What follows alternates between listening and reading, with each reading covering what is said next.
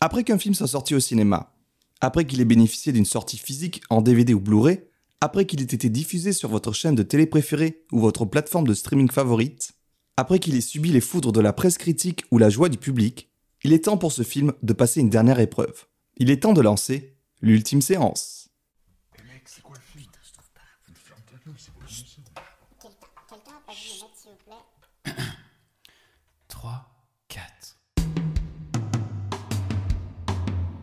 Allez, mets tes écouteurs, c'est l'heure de nous écouter.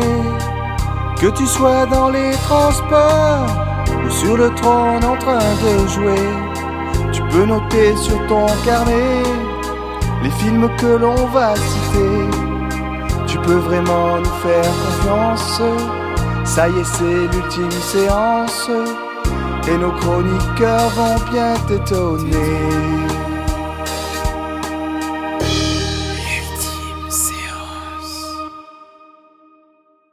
Bonjour à toutes et à tous, bienvenue dans ce cinquième numéro de l'ultime séance. Le long métrage au programme aujourd'hui n'est autre que Énorme, un film sorti en 2020 et réalisé par la cinéaste Sophie Le Tourneur. Ce film sera-t-il descendu en flèche, réhabilité ou bien simplement apprécié à sa juste valeur par vos chroniqueurs?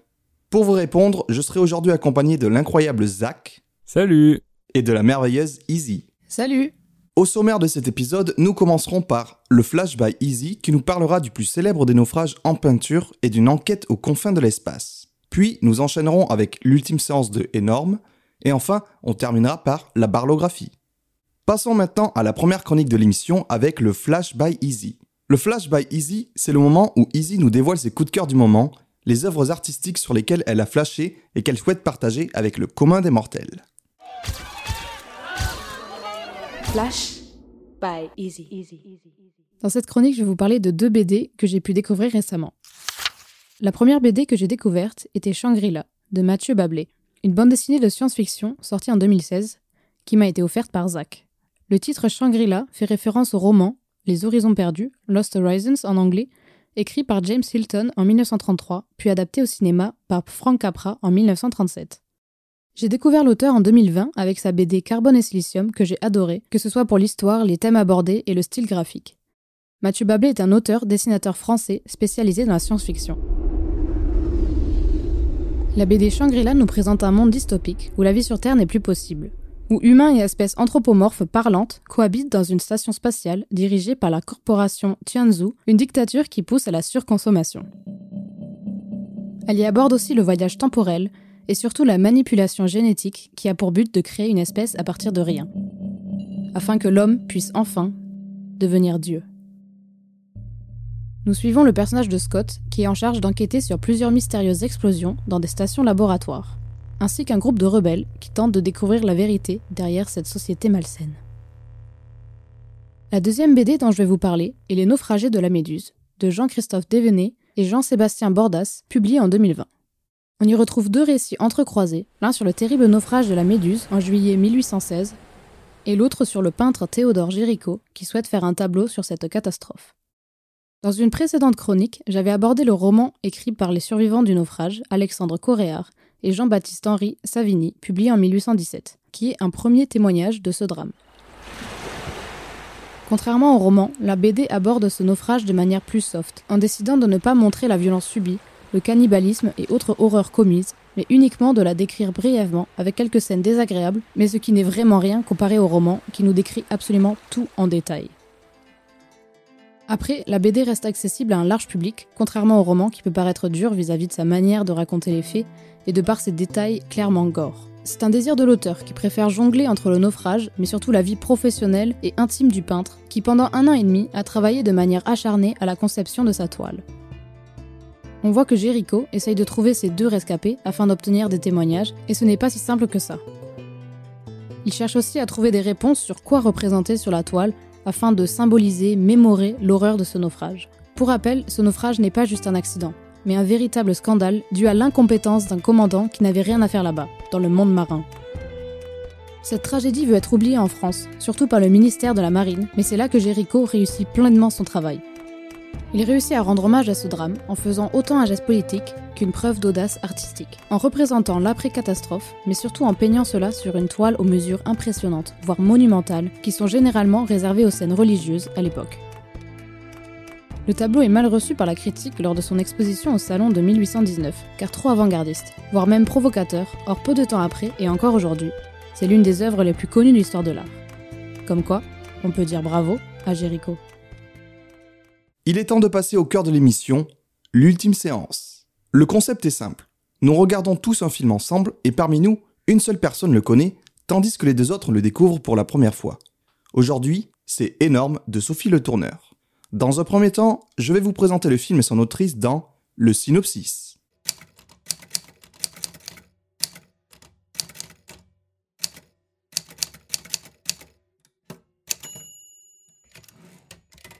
Alors le programme aujourd'hui c'est énorme, euh, un film de Sophie Le Tourneur qui est une réalisatrice française euh, euh, née en 78. Euh, alors je vais pas vous mentir, je connais pas grand chose de son travail. Je l'ai découvert donc avec ce film-là et j'ai vu, elle a sorti un film cette année qui s'appelle Voyage en Italie. Et donc ce sont les deux seuls films de sa filmo que j'ai pu voir. Je pensais que Énorme c'était son premier film, mais en fait pas du tout. Elle fait des films depuis 2010. Donc elle a sorti La vie orange en 2010, Les coquillettes en 2013, Gabi Baby Doll en 2014, Énorme en 2020 et puis son dernier du coup Voyage en Italie. Sans compter les quelques courts et moyens métrages qu'elle a fait euh, depuis le début des années 2000. Donc ce que je peux vous dire en tout cas euh, sur Sophie le tourneur, c'est euh, une réalisatrice dans les quelques travaux que j'ai pu euh, visionner ou même en me renseignant un petit peu sur les autres que je n'avais pas vus, qui aime bien mélanger les formes donc elle, a une formation euh, plutôt école. euh, elle vient de l'école nationale supérieure des arts décoratifs. Donc voilà, elle a, elle a ce truc où elle a réalisé pas mal de d'installations artistiques, vidéos expérimentales, documentaires. Et donc ça se retrouve aujourd'hui dans ces films de fiction qui vont mélanger euh, fiction et aspect documentaire. En tant que réalisatrice, elle est aussi un petit peu actrice de temps en temps, elle se met en scène. Alors j'ai notamment vu que son long métrage Les Coquillettes, sorti en 2013, c'est des films fauchés à chaque fois. Et elle tient un des rôles principaux avec des amis à elle. C'est un film qu'elle a tourné pendant qu'elle allait au festival euh, du film de Locarno, je crois que c'est en Suisse. Et elle y a présenté euh, à l'époque un court métrage euh, qui s'appelle Le Marin Masqué. Et en fait, elle a profité de son séjour à ce festival pour euh, euh, faire tourner un petit peu, on va dire, son milieu euh, culturel, euh, donc des amis critiques ou réalisateurs, réalisatrices, des programmateurs du festival, qui vont soit jouer un, rôle, soit leur propre rôle à l'intérieur de ce long métrage. Et voilà, je crois que j'ai pas vu le film, donc je pourrais pas plus juger que ça, mais d'après ce que j'ai vu, ça fait partie de ce truc où elle va brouiller la frontière entre le film de fiction et la réalité, puisqu'elle va jouer presque des versions euh, euh, réelles de elle-même. Donc ensuite, aujourd'hui, on va vous parler de Énorme dans un instant, mais sinon, je peux vous parler euh, de son film le plus récent, Voyage en Italie, qui est un film dans lequel elle joue le rôle principal aux côtés de Philippe Catherine. Et c'est un Philippe Catherine tel que vous ne l'avez jamais vu ailleurs. C'est-à-dire que c'est pas du tout le personnage loufoque que l'on connaît à travers sa musique, ou même à travers la plupart de ses rôles, j'ai envie de dire. Il va soit jouer un petit peu le, le débile léger mais attachant, ou euh, ouais, le grand naïf un petit peu euh, auquel on, on se prend d'affection. Euh, toujours avec euh, ces, ces, ces, ces- Comment on dire il part dans des tonalités très aiguës, euh, avec sa voix comme ça et tout. euh, voilà, ça c'est Ah, Philippe tu le fais Catherine. vachement bien. Merci. Mais euh, du coup, dans ce film, ils jouent tous les deux un couple. Un couple euh, qui est sur euh, ouais, moitié de quarantaine, vers la cinquantaine, quoi. Et euh, qui décide de partir en voyage en Italie, d'où le titre. Et en fait, c'est vraiment très perturbant parce que le film, on dirait un docu sur un vrai couple. Il y a rien de très cinématographique là-dedans. Limite, c'est filmé, on dirait, avec des, des, caméscopes de bas de gamme. Et, et les dialogues sont très triviaux, très du quotidien. Il y a- on dirait que c'est pas écrit. On dirait que vraiment c'est Philippe Catherine qui est en couple avec cette personne et ils parlent de leur vie au quotidien. Tu les vois euh, dans les transports, prendre le bus, euh, un bus bondé avec le masque parce que c'était un peu l'époque fin Covid où tu sais pas trop s'il faut encore ou pas porter le masque. Et, euh, et en fait, j'avais découvert du coup avec ce film sa méthode de travail. Alors, je sais pas si c'est pour tous ces films, mais en tout cas pour celui-là, c'était de, elle s'est basée en fait sur des vrais enregistrements audio qu'elle a effectués de conversations qu'elle a eues avec son propre mari. Donc c'est pas Philippe Catherine, c'est son mari dans la vraie vie. Euh, je sais pas pourquoi, elle s'est enregistrée euh, plusieurs euh, pendant leur voyage en Italie et tout. euh, elle a enregistré ce qui, ce qui se disait et tout.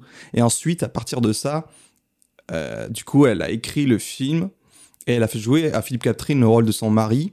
Et ils avaient une petite oreillette dans l'oreille qui leur soufflait directement euh, les dialogues. En fait, il y avait les, enregistrements audio de conversations qui avaient réellement eu lieu, qui étaient joués, et ensuite, eux devaient les retranscrire, enfin, les redire à l'oral. Donc voilà, on, est déjà sur des méthodes de travail un peu particulières. Euh, oui, ça va pas être de la répétition, ça va pas être apprendre un texte, ça va être euh, rejouer quelque chose qui a déjà existé.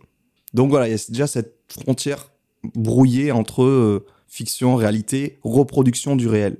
Et puis je trouvais intéressant euh, d'aborder ça donc pour son dernier film, sachant qu'on va voir qu'avec son précédent film énorme, il y a un petit peu euh, ces notions-là qui rentrent en jeu également. Est-ce que vous voulez rajouter quelque chose sur la réalisatrice, si vous la connaissez ou pas du tout euh? Euh, moi, alors, j'en avais entendu parler. Bah, j'avais vu, euh, ouais, euh, énorme à sa sortie. Enfin, je l'avais pas vu, mais j'avais vu euh, la sortie du film. J'avais dû voir la bande-annonce et tout. Et je m'étais dit, bon, ça a l'air d'être une comédie classique, un peu, tu vois. c'est l'époque où Jonathan Cohen, il commençait à monter pas mal et tout. Donc, je me suis dit, bon, ça a pas l'air incroyable, tu vois. Et mes parents l'ont vu. Et ma mère m'a dit, ouais, je sais pas, tu me diras, mais j'ai pas trop aimé, c'est très bizarre et tout. J'ai pas trop compris où le film voulait en venir, ça joue sur plusieurs registres et tout. Et du coup, ça m'a intrigué et voilà. Je me suis dit pourquoi pas. Et j'avais regardé, euh, je sais pas si tu connais ou si vous connaissez le youtubeur Antoine Goya, qui est un Ça me mec un qui fait des vidéos sur euh, le cinéma et un peu sur la politique et tout aussi. Et euh, avant, il s'appelait Anal Génocide. Ah, pour, euh, c'est lui, d'accord. re- recontextualiser voilà. Et en fait lui il est très fan de films euh, genre euh, naturalistes tout ça documentaires machin. Et il est archi fan de Sophie Le Tourneur. Et du coup il, il avait parlé de tous ces films là la, la Vie Orange euh, les coquillettes ça me fait trop rire qu'il y ait un film qui s'appelle comme ça. Et du coup j'avais trop envie de le voir les coquillettes mais je galérais un peu à le trouver. Du coup bah j'ai toujours pas vu.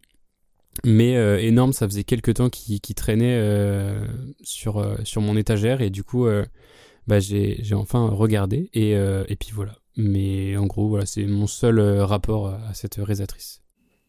Ok, et toi, Izzy, t'avais entendu parler d'elle ou pas du tout? Euh, non, pas du tout. Non, moi, pour le coup, je connaissais pas du tout. Et du coup, Énorme, c'est le, le seul film que j'ai vu d'elle. Et même son nom et tout, je, je connaissais pas du tout. Ok.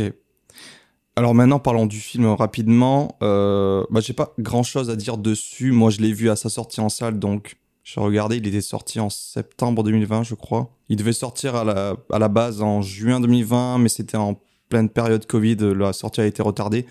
Donc, je pense qu'il a pas fait. euh, je crois que j'ai vu, il a fait autour des 100 000 entrées. De toute façon, c'est. On va voir que c'est un film assez difficile à classer.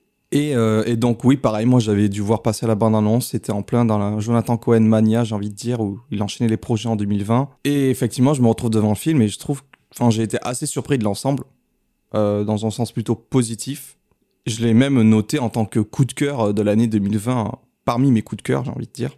Et donc pour vous faire un petit résumé de l'intrigue, donc on va suivre un couple, euh, donc joué par Jonathan Cohen et Marina Foïs, qui sont Fred et Claire. Claire qui est une pianiste de renommée internationale, qui fait des tournées à travers le monde entier, et qui est donc suivie par son mari, qui, on va dire, gère un petit peu, beaucoup, même trop, sa vie, euh, qui lui tient lieu de manager, euh, enfin vraiment, il, s'occupe un petit peu de tout pour elle. Et euh, ils sont très bien comme ça, ou apparemment. Et un jour, Fred a une lubie, c'est il aimerait fonder une famille et avoir un enfant, alors que avoir un enfant n'est pas, semble-t-il, compatible avec leur mode de vie. Et donc, il va trafiquer les pilules contraceptives de sa compagne pour qu'elle tombe enceinte sans qu'elle le sache. Voilà un petit peu pour la réalisatrice et le film succinctement. Maintenant, on peut passer à la bande-annonce. Quoi? J'ai grossi. T'as pas grossi, chérie, t'es magnifique. Mais c'est quoi ces mes seins Ils sont énormes. Ah oui, il y a une grosseur là. Une tumeur? Ah bah je comprends. Bah, c'est un bébé. Un bébé cancer? Coucou le cucu. Comment t'as pu me faire ça? Écoute, Claire, je vais m'en occuper. Alors du coup, après avoir visionné cette bande-annonce du film énorme de Sophie Le Tourneur, qu'est-ce que vous pouvez m'en dire? Quelles étaient vos impressions avant de voir le film? On va commencer par toi, Easy. Alors euh, pour moi, c'était ouais, une sorte de comédie absurde euh, d'une grossesse du coup non voulue qui vient basculer le couple. Et euh, j'ai vu aussi, on aurait dit, euh, ben, un monde patriarcal, mais dans le genre inversé, un peu hypocrite, en mode euh, la femme est en avant, mais c'est l'homme quand même derrière qui gère tout. Mais euh, c'est quand même la femme en premier, sauf qu'en fait, euh, c'est l'homme qui fait vraiment tout. Et il avait l'air très investi, machin, dans tout ce qu'il faisait. Et après, j'avoue, je suis honnête, la bande-annonce me donnait pas trop envie. J'étais là, oula, on dirait un truc pas, euh, enfin, je sais pas, pas mon genre, mais euh, j'ai confiance au goût de Boris. Du coup, euh, je m'étais dit, vas-y, on va voir. Et mais surtout, ouais, pour moi, on ressentait un peu l'homme, un peu au service de sa femme, mais un peu dans l'ombre, tu vois. Mais une ombre un peu hypocrite dans le sens où c'est quand même lui qui a la main sur tout, mais euh, bah, sous les, enfin, c'est quand même elle en premier plan, quoi. Je sais pas si je suis claire avec ce que je veux dire. Mais voilà, en tout cas, première impression. Ok, je vois. Intéressant. Et toi, Zach? Donc moi la j'ai un peu triché parce qu'en fait j'ai regardé le film et euh, j'avais oublié de regarder la du coup je l'ai regardé après. Mais cela dit je suis pardonné puisque je l'ai vu à l'époque et je me rappelais à peu près de l'effet qu'elle m'avait fait. Et donc comme je l'ai dit un peu tout à l'heure en fait là en ayant vu le film et en voyant la bande-annonce est euh, ouais nous fait penser que ça va être une comédie un peu classique euh, voilà comme tu disais Jonathan Cohen mania tout ça. Un peu surréaliste avec un concept un peu fantastique mais euh, pas vraiment, tu vois, avec une histoire euh, assez classique, somme toute. Mais, euh, je sais pas, il y avait, il y a, quand même quelques, notamment le, ratio un peu, j'ai l'impression que le ratio est un peu bizarre, et le, et le, certains plans faisaient dire que il y avait quand même une espèce de recherche un peu, tu vois, visuelle, mais, mais c'est tout, tu vois. Je me suis pas dit, oh, ça va être incroyable, tu vois. Mais je savais qu'il fallait que je le voie, et du coup, voilà. Merci pour vos impressions. Euh, je vais essayer de livrer les miennes aussi un petit peu parce que mon souvenir du film était un peu flou. Je sais qu'il m'avait marqué à sa sortie, mais sa bande-annonce, je m'en souvenais plus trop.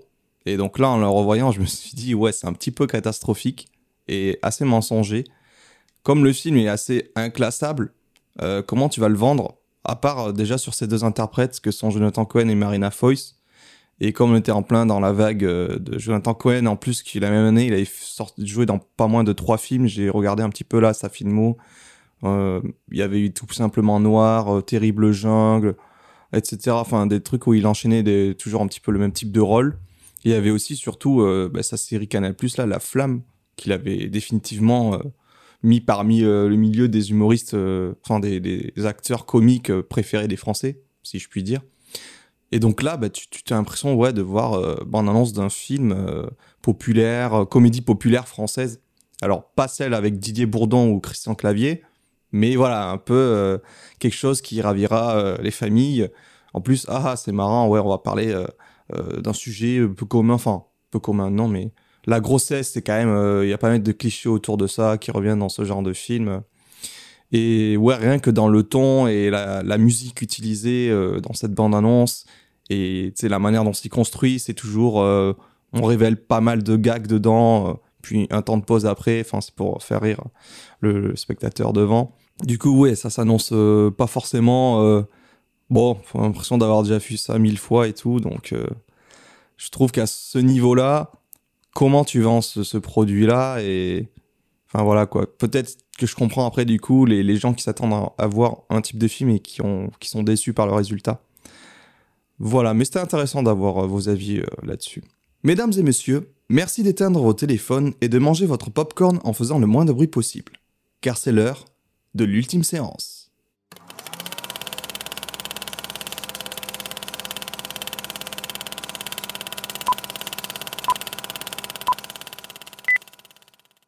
Alors pour cette ultime séance sur énorme, euh, j'ai décidé euh, de vous sortir trois axes euh, d'analyse pour orienter un petit peu le débat.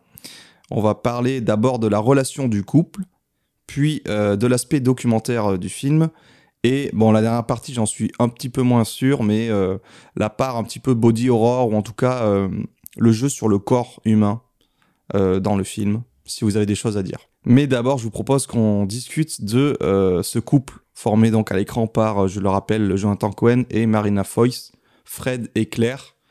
Donc, euh, bah, allez-y, livrez-moi vos impressions sur eux, uniquement sur vraiment ces deux acteurs, leur relation à travers leurs personnages dans le film.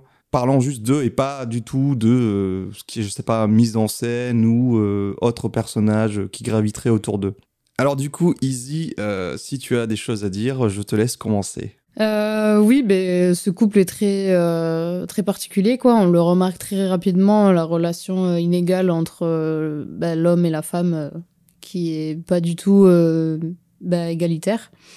Et euh, donc, comme j'avais dit, un peu l'impression que j'avais de la c'est vraiment, t'as la, la femme mise en avant et tout, qui est l'artiste euh, prodigieuse, machin, et l'homme euh, qui est du coup en même temps son mari, son agent, euh, son manager, enfin, il fait un peu de tout. Et euh, même ce qui m'avait un peu étonné, c'est qu'il contrôle même sa pilule contraceptive, donc il maîtrise en plus son corps aussi. Et euh, donc ouais, pour moi, je le voyais vraiment une sorte d'hypocrisie où ouais, on met en avant la femme en mode ouais, oui, oui, et en fait c'est l'homme qui vraiment gère tout. Limite, ils ont, ils gèrent aussi l'argent, son sa carte bleue. Enfin, on, on sait même pas, mais euh, il l'accompagne tout le temps. Même lui, euh, dès qu'on parle euh, à Claire, c'est lui qui répond comme si lui c'était Claire. En fait, il met en fait, elle est vraiment en arrière-plan. Mais en même temps, on voit ce côté un peu de genre renversé. Par exemple, pour les scènes de, de sexe qui sont très perturbantes. Euh, notamment une scène où euh, ben, la femme, du coup, elle rentre, elle est fatiguée. Comme euh, dans une société, société un peu cliché, l'homme vient de travailler, il est fatigué. La femme doit soulager l'homme ou je sais pas quoi. Ce genre de truc un Mmh. peu cliché. Ouais, ouais, ouais. Et là, c'est l'homme qui vient pour du coup la soulager. Ah Vraiment, il y a ce terme employé. Et dont une scène de sexe, une des premières, je crois, c'est un cunilingus du coup, mais debout. Alors que souvent, bah, ça, c'est plus euh, un truc que tu vas faire allonger. Et du coup, ça rappelle un peu le- l'homme euh, et la femme lui suce la bite, tu vois, genre euh, à genoux, tout trop ça. forte. C'est vrai qu'on avait... Ben, j'avais pas vu ça. J'avais pas capté pense, du euh, tout, moi. Ah ouais, moi, je sais que ça m'avait un peu. euh, hmm. J'étais là, oula. Et genre, vraiment, cool. elle lui tient la tête comme si vraiment Mm. c'était le genre inversé, en fait, euh, ce cliché-là. Et euh, ouais, la femme, même, a un comportement un peu, pas masculin, mais un peu toujours blasé, toujours à travailler. Elle laisse l'homme faire tout, comme un peu une femme euh, au foyer qui ferait tout pour son mari, machin, le soulager, tout ça. Mais en même temps, il contrôle tout. Enfin, tu sais, c'est très ambigu leur relation. euh, mais en tout cas, elle est clairement pas euh, égalitaire. Ok, super. Merci pour ces remarques très intéressantes. Zach, est-ce que tu veux enchaîner dessus, justement, sur peut-être soit le, le rôle de- donc du mari qui semble vraiment plus mis en avant dans cette relation euh, qu'on a vue, donc qui est déséquilibrée, euh, ou bien justement euh, continuer sur cette question de d'inversion des genres, ou en tout cas des, des rôles genrés tels que ils sont admis en général dans notre société. Euh, ouais. Déjà, je veux juste dire que le personnage de Jonathan Cohen est un énorme psychopathe parce que faut être complètement Starbucks pour faire ce qu'il fait dans le film, genre. Enfin, c'est quand même ju- juridiquement euh, pas très euh, pas très sain. Non, mais en vrai, euh, sur ça, enfin, franchement, je trouve que Izzy, elle a un peu euh, bien dit le truc. J'ai pas grand chose à rajouter là-dessus. Oui, enfin, dans le film, on voit ça, puis. Enfin, c'est fou le moment où, genre. c'est.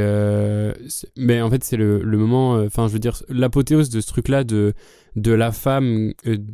Enfin, de l'inversion des genres, c'est quand elle arrive toute seule à l'hôpital et elle dit il faut prévenir mon mari et elle sait même pas son numéro de téléphone, tu vois.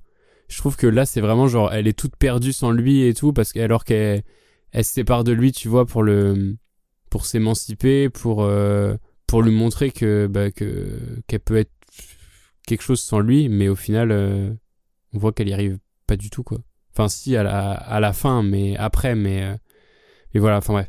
Mais non, mais sinon, on n'avait pas parlé des. Tu voulais pas qu'on parle des acteurs aussi, du coup? Bah si, allez-y, hein, c'est le moment. Mais moi, je peux parler des acteurs plutôt. Bah vas-y, te gêne pas. Euh, alors, je vais parler des acteurs, mais du coup, parler des acteurs va me faire un peu parler de mise en scène, mais en vraiment vite fait. Euh, je trouve qu'ils sont plutôt bons, même si euh, là, euh, moi, euh, actuellement, à mon niveau, je commence à en avoir plein le cul de Jonathan Cohen. Je ne sais sûreté Euh, dire ça. Mais oui, mais non, mais gros, j'ai même pas fini Sentinelle, hein, genre, euh, j'en ai marre. genre, il- Ok, ok, c'est ok, passé, c'est- passé de génie absolu pour moi à euh, gros casse-couille, tu vois. Il a le, déjà, il est trop présent et il a le syndrome euh, Christian Clavier après les visiteurs, tu vois. Genre où peu importe le rôle, il fait toujours la même chose, tu vois. Ok, il y en a qui le comparent un petit peu à De Funès dans le sens. euh, c'est Oui, un oui, personnage oui, qui clairement, est clairement. Ouais. stéréotypé tout le temps pour jouer une variation du même gars, quoi. Il y a un Mm. peu ça. Mais là, pour le coup, c'est vraiment une variation parce que il a pas ce côté euh, débile dans ce film-là. Enfin, il a le côté gamin, il a le côté euh, enfant, ça c'est sûr. Mais en même temps, il a pas le côté débile qu'il a dans la flamme et tout parce que là, il est, il est super, euh, il est limite un peu manipulateur. Tu vois, il gère tout, tout, tout, tout, tout. Il est super organisé. Il est, il, il est organisé pour deux en fait. Et, euh, et voilà.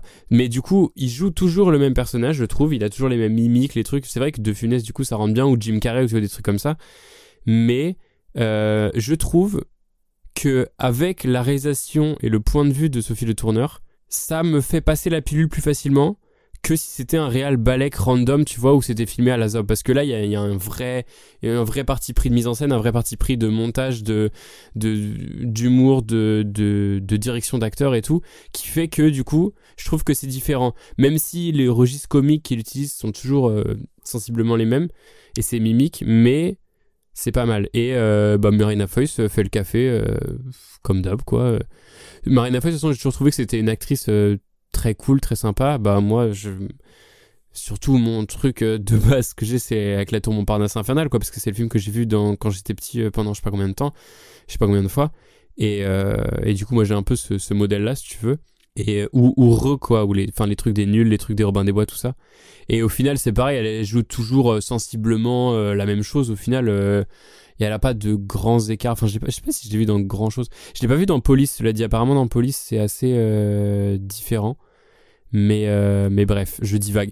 Mais en gros, les deux, je les ai trouvés très bons. Assez, comment dire, assez réalistes. Ce qui va avec le truc du jeu. Et en même temps, sur certaines scènes, je les trouve super théâtrales.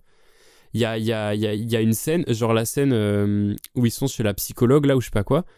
Je trouve que les réactions de Marina Foïs sont super euh, théâtrales. Genre, elle est en mode Mais arrêtez, laissez-moi tranquille et tout. Et genre, c'est super euh, joué. Mais en même temps, Ah, le. Ok, cette scène-là, tu veux dire, ouais. Quand on lui Ouais, touche le ventre. Mais en même temps, le, Oui, voilà, c'est ça. Mais en même temps, le pitch de base du film fait très. euh, fait très euh, théâtre de boulevard, tu vois.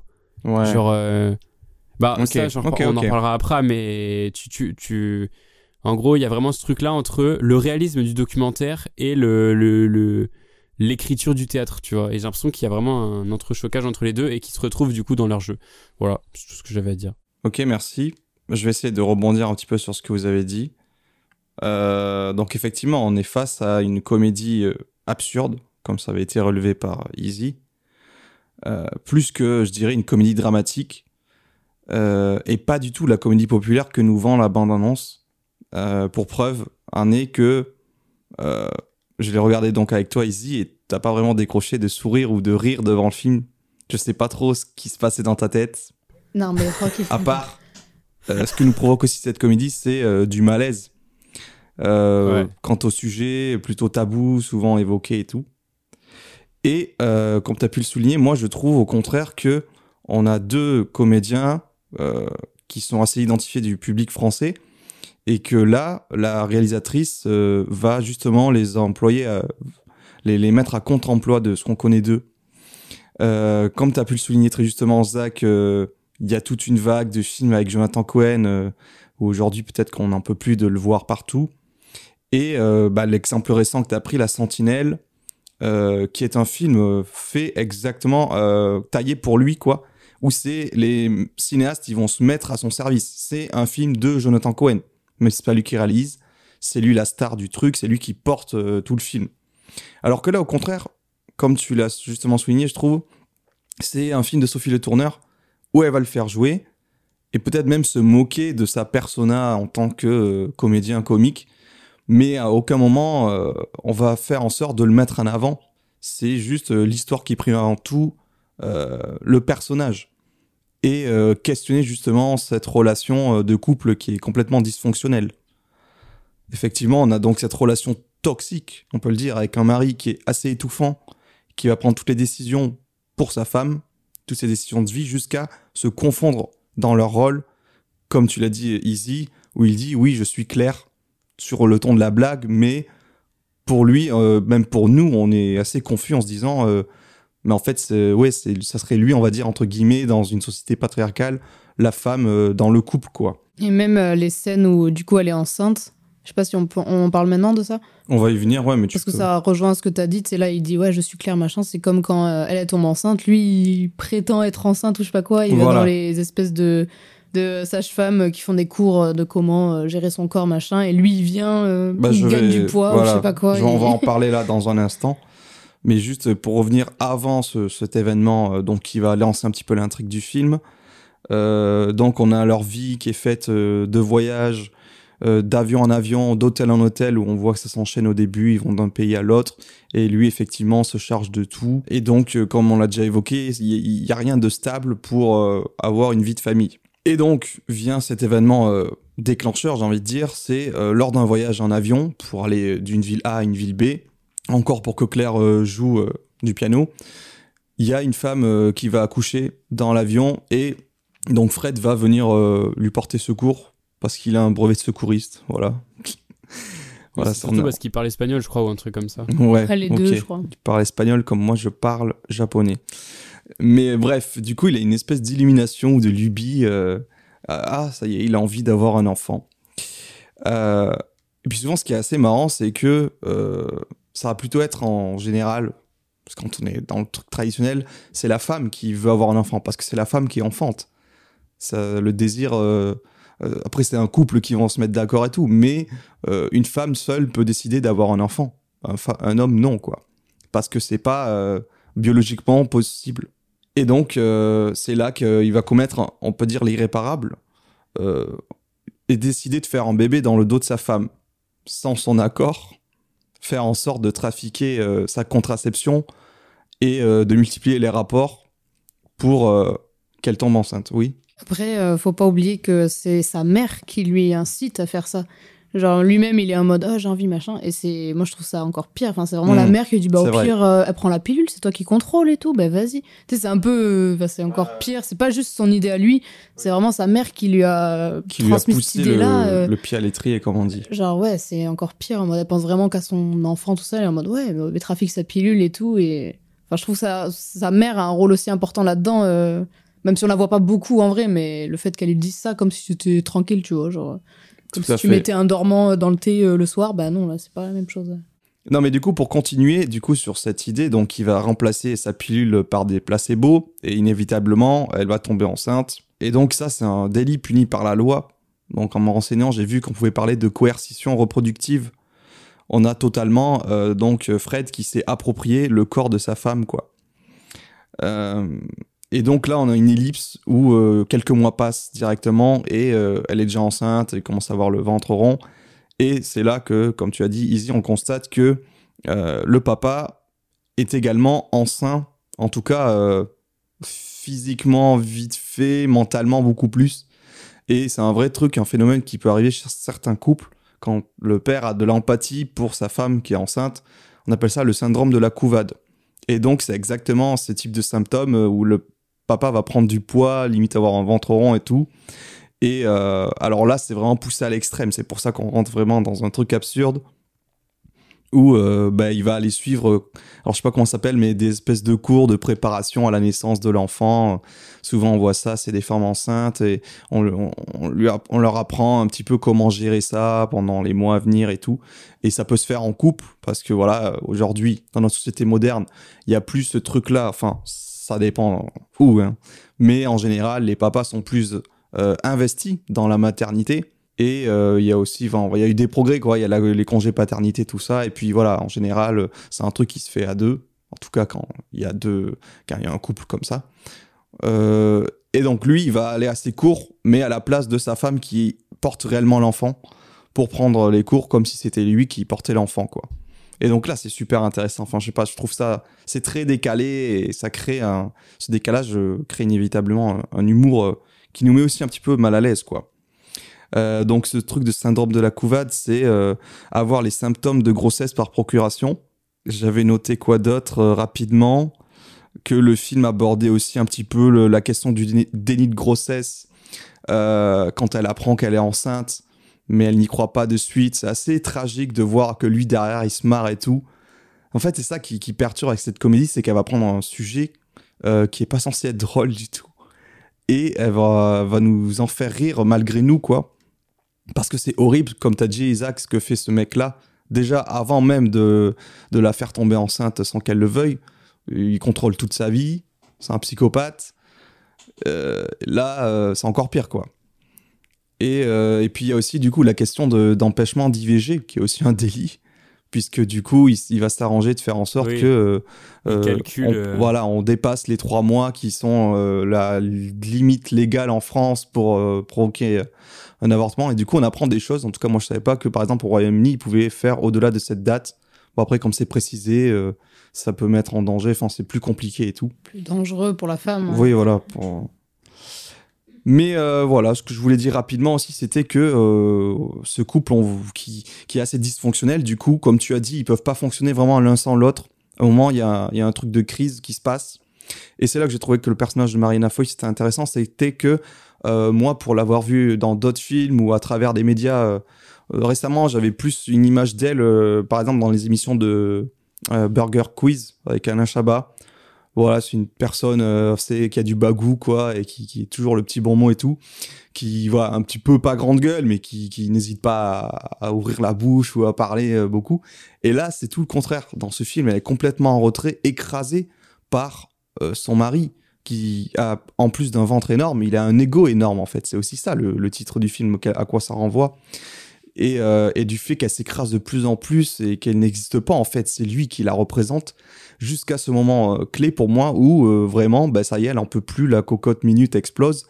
Il y a les larmes qui montent et tout, et elle lui dit, elle dit arrêtez de me manipuler, je suis pas un objet, j'existe, arrêtez de parler de moi à troisième personne, tout ça. Et moi, je trouvais que ce moment de rupture était assez fort, puisque c'est là qu'elle commence à reprendre un petit peu le dessus. Donc, elle décide de se séparer de son conjoint pour aller vivre, malgré elle, sa, sa grossesse de son côté, essayer de se, ressourcer, je sais pas si on peut dire ça. Et euh, il y a même un moment après où, euh, ah oui, c'est ça, quand ils veulent déclencher euh, l'accouchement, euh, mais que c'est dangereux peut-être ou quoi, et qu'elle dit non, mais c'est ce que je veux. D'habitude, elle dit rien, c'est le mari qui parle toujours à sa place, d'ailleurs qui est recadré par les, les soignants. Là, c'est elle qui prend la décision pour la première fois, en tout cas dans, dans le film. Et euh, aussi, je trouve qu'au début du coup du film, avant euh, qu'elle tombe enceinte, tout ça, dès qu'on, du coup, dès qu'on lui parle et tout, c'est l'homme qui répond. Et après, quand elle est enceinte et tout, je trouve que euh, bah, déjà souvent c'est plus des femmes qui vont lui poser des questions, genre les gynécologues, tout ça. Elles vont lui demander et lui parler à, à Claire, mais Claire ne dit toujours rien. Mais genre elles sont, elles sont un peu plus inquiètes quoi. Au début, on dirait que le monde c'est logique que ça soit comme ça. Après, une fois qu'elle elle tombe enceinte, bah, c'est souvent des femmes. Je sais pas si c'est un si ça sert à ça ou pas, mais euh, c'est souvent des femmes qui vont lui demander à Claire directement, oui, mais en fait, c'est toi qui décides et elle décide pas encore. Et une fois que, ouais, fait ses crises, ou enfin, qu'elle fait sa crise un peu, enfin, sa crise euh, totalement compréhensible, hein, mais euh, petit à petit, après, c'est elle qui répond tout ça, mais je trouve qu'il y a quand même une progression entre elle, elle dit rien, mais on lui parle à elle, mais c'est l'homme qui répond. Après, on lui parle toujours à elle, mais l'homme répond, mais l'interlocuteur lui, enfin, demande vraiment à la femme, en fait, bah, c'est pas toi, Fred, là c'est à Claire dont on demande, elle ose toujours pas, et à la fin, genre c'est comme en trois temps, tu vois, genre, euh, et à la fin c'est bon, elle, elle répond sans l'accord de son mari, sans rien de son mari en fait. Et, Ouais, euh, mais euh, je trouve qu'au milieu, on retrouve les femmes ou euh, juste des personnes qui vont lui poser à elle directement la question et dire genre mec, monsieur, euh, tais-toi, euh, laisse, Ouais, euh, ouais. laisse la femme parler, tu vois. Bah, on va y Genre, venir c'est petit euh, à petit, justement euh, dans un instant. euh, Et euh, c'est là où elle aussi, petit à petit, elle, elle se, se forme, quoi. Ouais, Elle son, de- un libre arbitre, en vrai. son émancipation, ouais, qui est assez progressive tout au long du, du film. Et voilà, après les, les petits points, vous avez, les avez déjà abordés. Moi, je trouvais que c'était quand même euh, au-delà de cette histoire de grossesse assez loufoque. euh, ça, représenterait, ça représentait bien une intimité du couple. On y croit vraiment à leur histoire. Enfin, on l'impression de voir un vrai couple, j'ai l'impression. Et puis surtout, ça tient aussi euh, de nombreuses scènes, on peut dire triviales ou crues, entre un couple, notamment les scènes de sexe, euh, avec de nombreux cunilingus et tout. Donc, comme tu as dit, moi, j'ai plus vu le truc en mode euh, Ah, ben c'est une femme qui est derrière la caméra, donc elle va peut-être plus se concentrer sur la sexualité féminine. Mais ça tient encore plus le coup avec ton, la question de l'inversion des genres, où, bah, en fait, c'est peut-être euh, un peu ce- cette pièce-là qui est jouée aussi. Mais voilà, en tout cas, si vous voulez voir un film avec Jonathan Cohen qui se retrouve la tête coincée entre les cuisses de Marina on- c'est pour ça que je dis aussi c'est assez surprenant. euh, on va pas le voir euh, souvent jouer euh, ce genre de scène quoi. Et tu t'y attends pas forcément. euh, donc c'est pour ça que je dis que c'est assez intéressant au moins de, découvrir le film à ce niveau-là. Je pense qu'on peut passer du coup au deuxième aspect que je voulais évoquer, c'était le côté documentaire qui se dégage un petit peu tout au long du film. Est-ce que vous avez des choses à dire à ce propos? Easy, pour commencer Euh, moi, en vrai, je l'ai pas trop ressenti euh, jusqu'à une scène en particulier, parce que pour moi, ça faisait plutôt euh, film d'auteur semi-comique. Et euh, on va dire, je suis, hab- enfin, pas habituée, mais euh, j'ai genre que la, la caméra reste un peu plus longtemps, qu'il y ait un plan fixe plus longtemps. Enfin, ça m'a pas. Pour moi, il n'y a pas eu vraiment l'aspect documentaire jusqu'à la scène de l'accouchement, enfin, la préparation de l'accouchement, où là, je, juste, j'ai réalisé en mode, ouais, c'est, ils coupent pas, tu vois, genre, c'est, c'est vraiment, t'as l'impression d'être avec eux et vraiment avoir le vrai processus sur. euh, Surtout que là, c'est une technique longue qu'a fait et tout. Mais sinon, je l'ai pas vraiment ressenti. C'était vraiment plus euh, à partir du moment de la scène de la- l'accouchement, enfin la préparation de l'accouche- de l'accouchement, qui m'a euh, fait penser à cet aspect-là. Et, euh, et, et voilà. Ok. Et toi, Zach? Euh, c'est vrai qu'au tout début du film, c'est vraiment plus, euh, comme je disais, le côté un peu théâtral qui ressort. Le côté un peu comédie, comique, tout ça. euh, situation un peu décalée. Euh, D'ailleurs, il faudrait que je parle d'une scène qui m'a fait mourir de rire. Parce qu'il y y, y a des passages qui m'ont... Autant la fin, toute la fin m'a crispé. J'étais vraiment attaché à mon truc. J'étais pas bien, tu vois, ça m'a mis pas bien. Et euh, non, mais je te jure, la fin, ça m'a Ouais, rendu anxieux. hein, c'est terrible. Tu vois, dans le côté euh, horreur, là, quand tu vas te parler tout à l'heure, pour moi, Ah bah, euh, on va en c'est parler, là ouais. qu'il est l'horreur. ouais. Je pense, ouais. Mm. Et, euh, et genre, euh, comment dire? Non, le côté documentaire, ouais, il arrive un peu quand il rentre à la clinique, tu vois, t'as ce truc de. Ils vont à une clinique. Enfin, pas la. Non, pas. Même. oui, après, après cette histoire. En fait, une fois qu'elle est enceinte, c'est pas mal, tu vois. Une fois qu'elle est enceinte, le, le côté documentaire, il passe vraiment. Même si dès le début, il y a un peu ça, en mode on le suit à travers le monde, nanana. euh, il parle avec plein de gens dans plein de langues. Mais ça, ça va. Mais si, si, si. La première scène qui fait un peu docu, c'est la, hum, la scène euh, dans la réception, là. Ouais. Où il y a plein de gens qui ont l'air un peu riches et tout. Je sais Ok. pas, ça fait un peu dispositif interview, je trouve. C'est un peu. euh, Mm. Je sais Ouais. pas. Globalement. Mais oui, ça, ça- en fait, je trouve le côté documentaire, il vient surtout du fait que bah, je pense que la plupart des gens sont pas acteurs. Et du coup, c'est super réaliste, en fait. Genre, les dialogues sont pas fake. Genre, les dames, les infirmières, les docteurs et tout qui parlent du truc, elles ont l'air d'y croire vraiment, tu vois. La meuf qui engueule Jonathan Cohen en disant non, mais vous allez pas allaiter, c'est pas à vous de faire ça, vous êtes complètement con. Et bah, enfin, t'as l'impression qu'elle l'engueule vraiment, tu vois, prom Doug. Et en fait, il y a des trucs, je me demande même s'ils ont pas filmé des vrais rendez-vous, tu vois. Genre, c'est pour ça. Il y a des trucs, genre l'accouchement, je me demande s'ils ont pas filmé un vrai accouchement au final. On dirait, tu vois, presque qu'ils ont juste fait un contre-champ sur Marina Foyce qui, qui fait semblant de pousser, et que le, le contre-champ avec euh, la sage-femme et tout, c'est un véritable accouchement. Enfin, on, on dirait en fait. Et je sais pas si c'est genre euh, la péridurale, je pense que c'est une vraie, tu vois. Il y a plein de trucs comme ça. Enfin, je sais pas si c'est vrai ouais. ou si c'est truqué, Ouais. mais t'as vraiment l'impression que c'est des vrais trucs. Les ouais, tout, tout fait vrai. Les, les scènes de ouais de comment dire? Oui, du club d'entraide là ou du, du club de de trucs, c'est enfin c'est des vrais euh, oui, c'est que des vraies personnes et du coup, c'est euh, c'est super réaliste, c'est super je sais pas. Moi, je trouve ça je trouvais ça super super unique et super super beau et ça ouais, ça fait pas fake quoi. Ça fait euh, ça fait réaliste. Et ça empêche euh, ce truc euh, très écrit, je trouve, que peut y avoir dans, dans ce genre de comédie. Voilà. Et après, et ouais, c'est ça. Et en fait, c'est à partir du moment où il y a l'accouchement réel, en fait, c'est distillé un peu. Puis il y a ce truc de la galère de Didi, bon, on va changer d'hôpital parce que il se fout de notre gueule là. Euh, ah, euh, mais monsieur, il y a des rendez-vous avant trois mois et tout. Il y a, un côté un peu euh, informatif qui commence à arriver. Et c'est à partir des rendez-vous et tout où t'as l'impression que. Enfin, il t'expose ce que c'est, tu vois, un accouchement. C'est un- T'as l'impression que c'est un tutoriel d'une grossesse, en fait, le film. Genre, à partir d'un moment, euh, à la fin, c'est. c'est voilà comment se passe un accouchement. vous pouvez faire ça, mais ça va faire ça. Ils s'expliquent des trucs super techniques et tout, tu vois. Et donc, voilà. Moi, je trouvais ça euh, vraiment. Bah, c'est le truc que j'ai préféré dans le film au final, je pense, l'aspect documentaire. Ok. trouvé ça vraiment intéressant. Et en même temps, ce qui m'a le plus euh, fait, fait bader euh, Ouais, bien au sûr. final. Et d'autant plus que le film ne commence pas comme ça au final. Et c'est ça qui est, qui est d'autant plus euh, perturbant, on va dire. Alors, euh, bah, ok, je vais crever l'abcès tout de suite. peut-être tu t'es renseigné ou peut-être, en fait, ça se voit, ouais, il y a une impression, mais effectivement, je, après m'être renseigné, je crois vraiment que les deux seuls comédiens, donc c'est Jonathan Cohen et Marina Foïs, et tous les autres sont de vraies personnes qui exercent leur vraie profession. C'est pour ça qu'on a du coup un petit peu ce décalage souvent euh, dans le jeu euh, entre peut-être des fois le côté trop théâtral euh, des comédiens professionnels et les soignants en face qui des fois euh, jouent mal, surréagissent, où on voit certaines des fois qui se retiennent de rire quand Jonathan fait l'abruti. Ça c'était assez marrant à, à remarquer. Mais avant de revenir là-dessus, déjà rien qu'au niveau même formel, euh, ce format 4 tiers de l'image euh, va rappeler un petit peu une approche plus, bon peut-être film autorisant, mais euh, quelque chose de moins cinématographique déjà que quand on passe, quand on pense à un truc comme le cinémascope, très étendu sur la largeur. Là, on revient à, envie de dire, un format plus proche de l'humain, quoi. Bon, c'est un petit peu bateau de dire ça, mais c'est un peu la vérité. Et même niveau optique, niveau euh, visuel, alors je sais pas, moi je dirais, euh, je, je, je suis pas non plus un expert des optiques utilisées, mais il n'y a pas vraiment de, rendu cinématographique c'est ça qui, qui, qui est assez perturbant. Il y a un rendu très réaliste, avec des profondeurs de champ euh, à, à taille humaine, euh, comme si c'était des 50 mm utilisés. Quand... Oui, c'est une, c'est une focale un peu standard euh, Voilà, qui est, fait ça. quoi. Un Comme truc- si c'est toi qui l'avais filmé. Ouais, c'est ça, un truc passe-partout euh, pour se rapprocher au plus près de la vision humaine, quoi. Et donc, ouais, moi je trouve qu'il y a un peu ce truc-là, c'est, on peut dire que c'est euh, assez épuré comme mise en scène.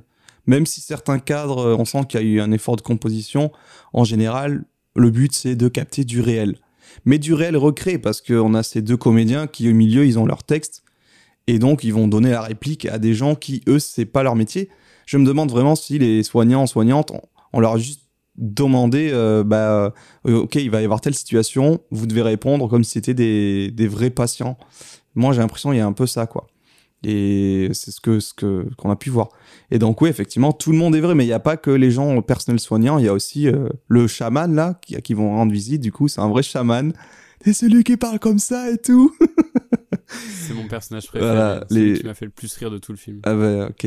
Le gynéco, l'hypnotiseur aussi. Euh, à un moment, il va voir une avocate quand il lui dit ouais, elle a enlevé mon fils, euh, enfin mon bébé, mais il est dans elle, il est dans ma femme. Enfin, ça me fait mourir de rire. Euh, mais du coup, tous ces gens-là sont vrais.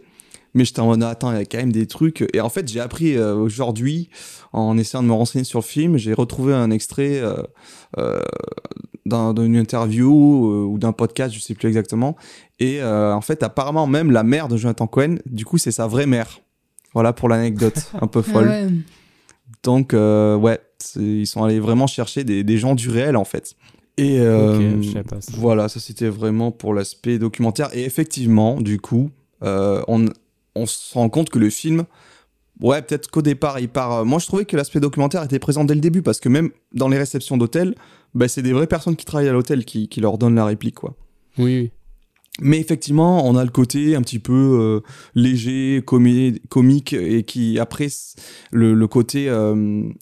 Euh, je vais vous expliquer ce que c'est une grossesse d'un point de vue médical, euh, mais enfin vraiment très renseigné en fait. euh, ouais, enfin, en fait, j'ai regardé des interviews euh, de la réalisatrice rapidement qui disait que pour ce film, l'idée lui était venue pendant qu'elle-même était enceinte euh, au terme de son neuvième et dernier mois. Et ensuite, euh, elle disait que pour écrire son scénario, elle s'était renseignée pendant euh, des mois voire des années auprès de vrais professionnels en allant les interroger directement et tout. Et à partir de là, construire un récit euh, comme ça un peu loufoque.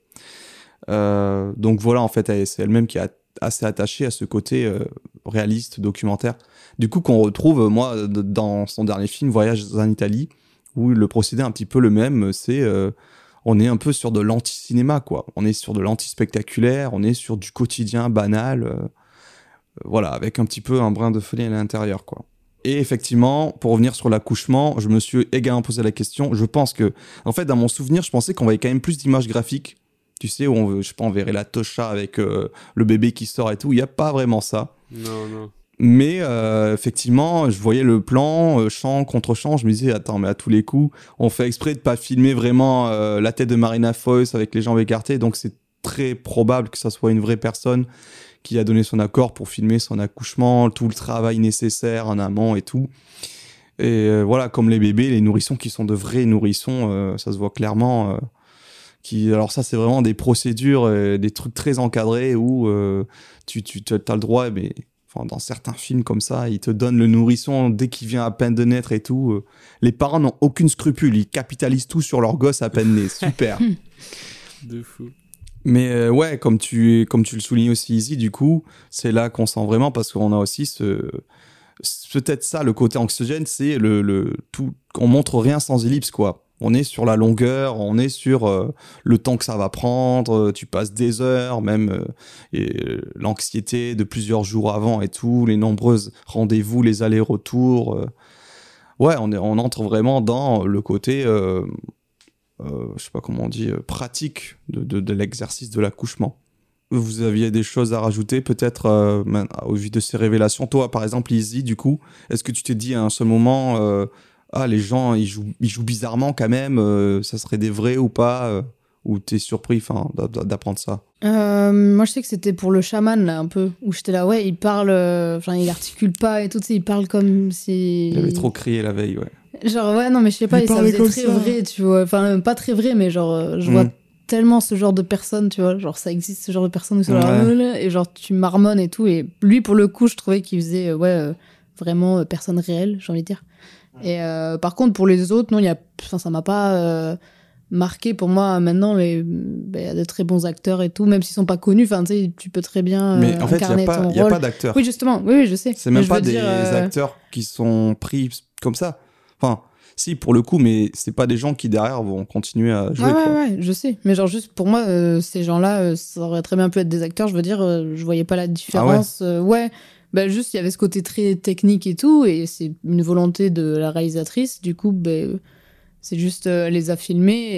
Et eux, ils ont fait. Genre, c'était pour de vrai, quoi. Il y a juste la caméra, faut pas que ça les perturbe. Et moi, je trouvais que ça allait pas. Et tu sais, il y avait une scène où, euh, on- quand on l'avait vu ensemble, il y a deux infirmières qui sourient un peu justement au jeu d'acteur de Jonathan Cohen. Pour moi, ça peut très bien être pas écrit, mais genre. euh, Enfin, ça m'a pas. J'étais pas en mode, ouais, c'est en mode euh, documentaire et Ça tout. peut être euh. action naturelle où quelqu'un dit des choses tellement absurdes que. Enfin, tu- voilà. Enfin, je, tu ça ris, m'a euh, pas. nerveusement, euh, quoi. Ça m'a pas. euh, Enfin, je sais pas. Enfin, pour moi, c'était juste ben, un film et tout, avec bien sûr deux vedettes et tout euh, du cinéma. Et les autres, ben, pour moi, c'était soit des acteurs pas connus, soit peut-être ouais, des vrais gens. Mais je veux dire, euh, enfin, dans les deux cas, ça me, ça me dérange pas. Et j'ai pas trop senti cet, aspect documentaire vraiment au début, à part vraiment la scène de l'accouchement qui, pour moi, euh, là, on sent le documentaire. Mais sinon, avant, pour moi, c'était juste, tu suivais les deux personnes et.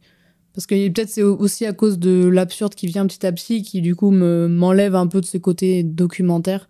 Enfin, moitié documentaire, dans le sens où c'est pas des, des acteurs.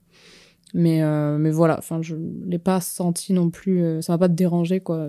Au contraire, je trouve ça mieux des fois. Même euh, les personnes qui sont, dont c'est vraiment leur métier, ils peuvent vraiment réagir et tout, mais euh, pas remarquer, quoi. Ok.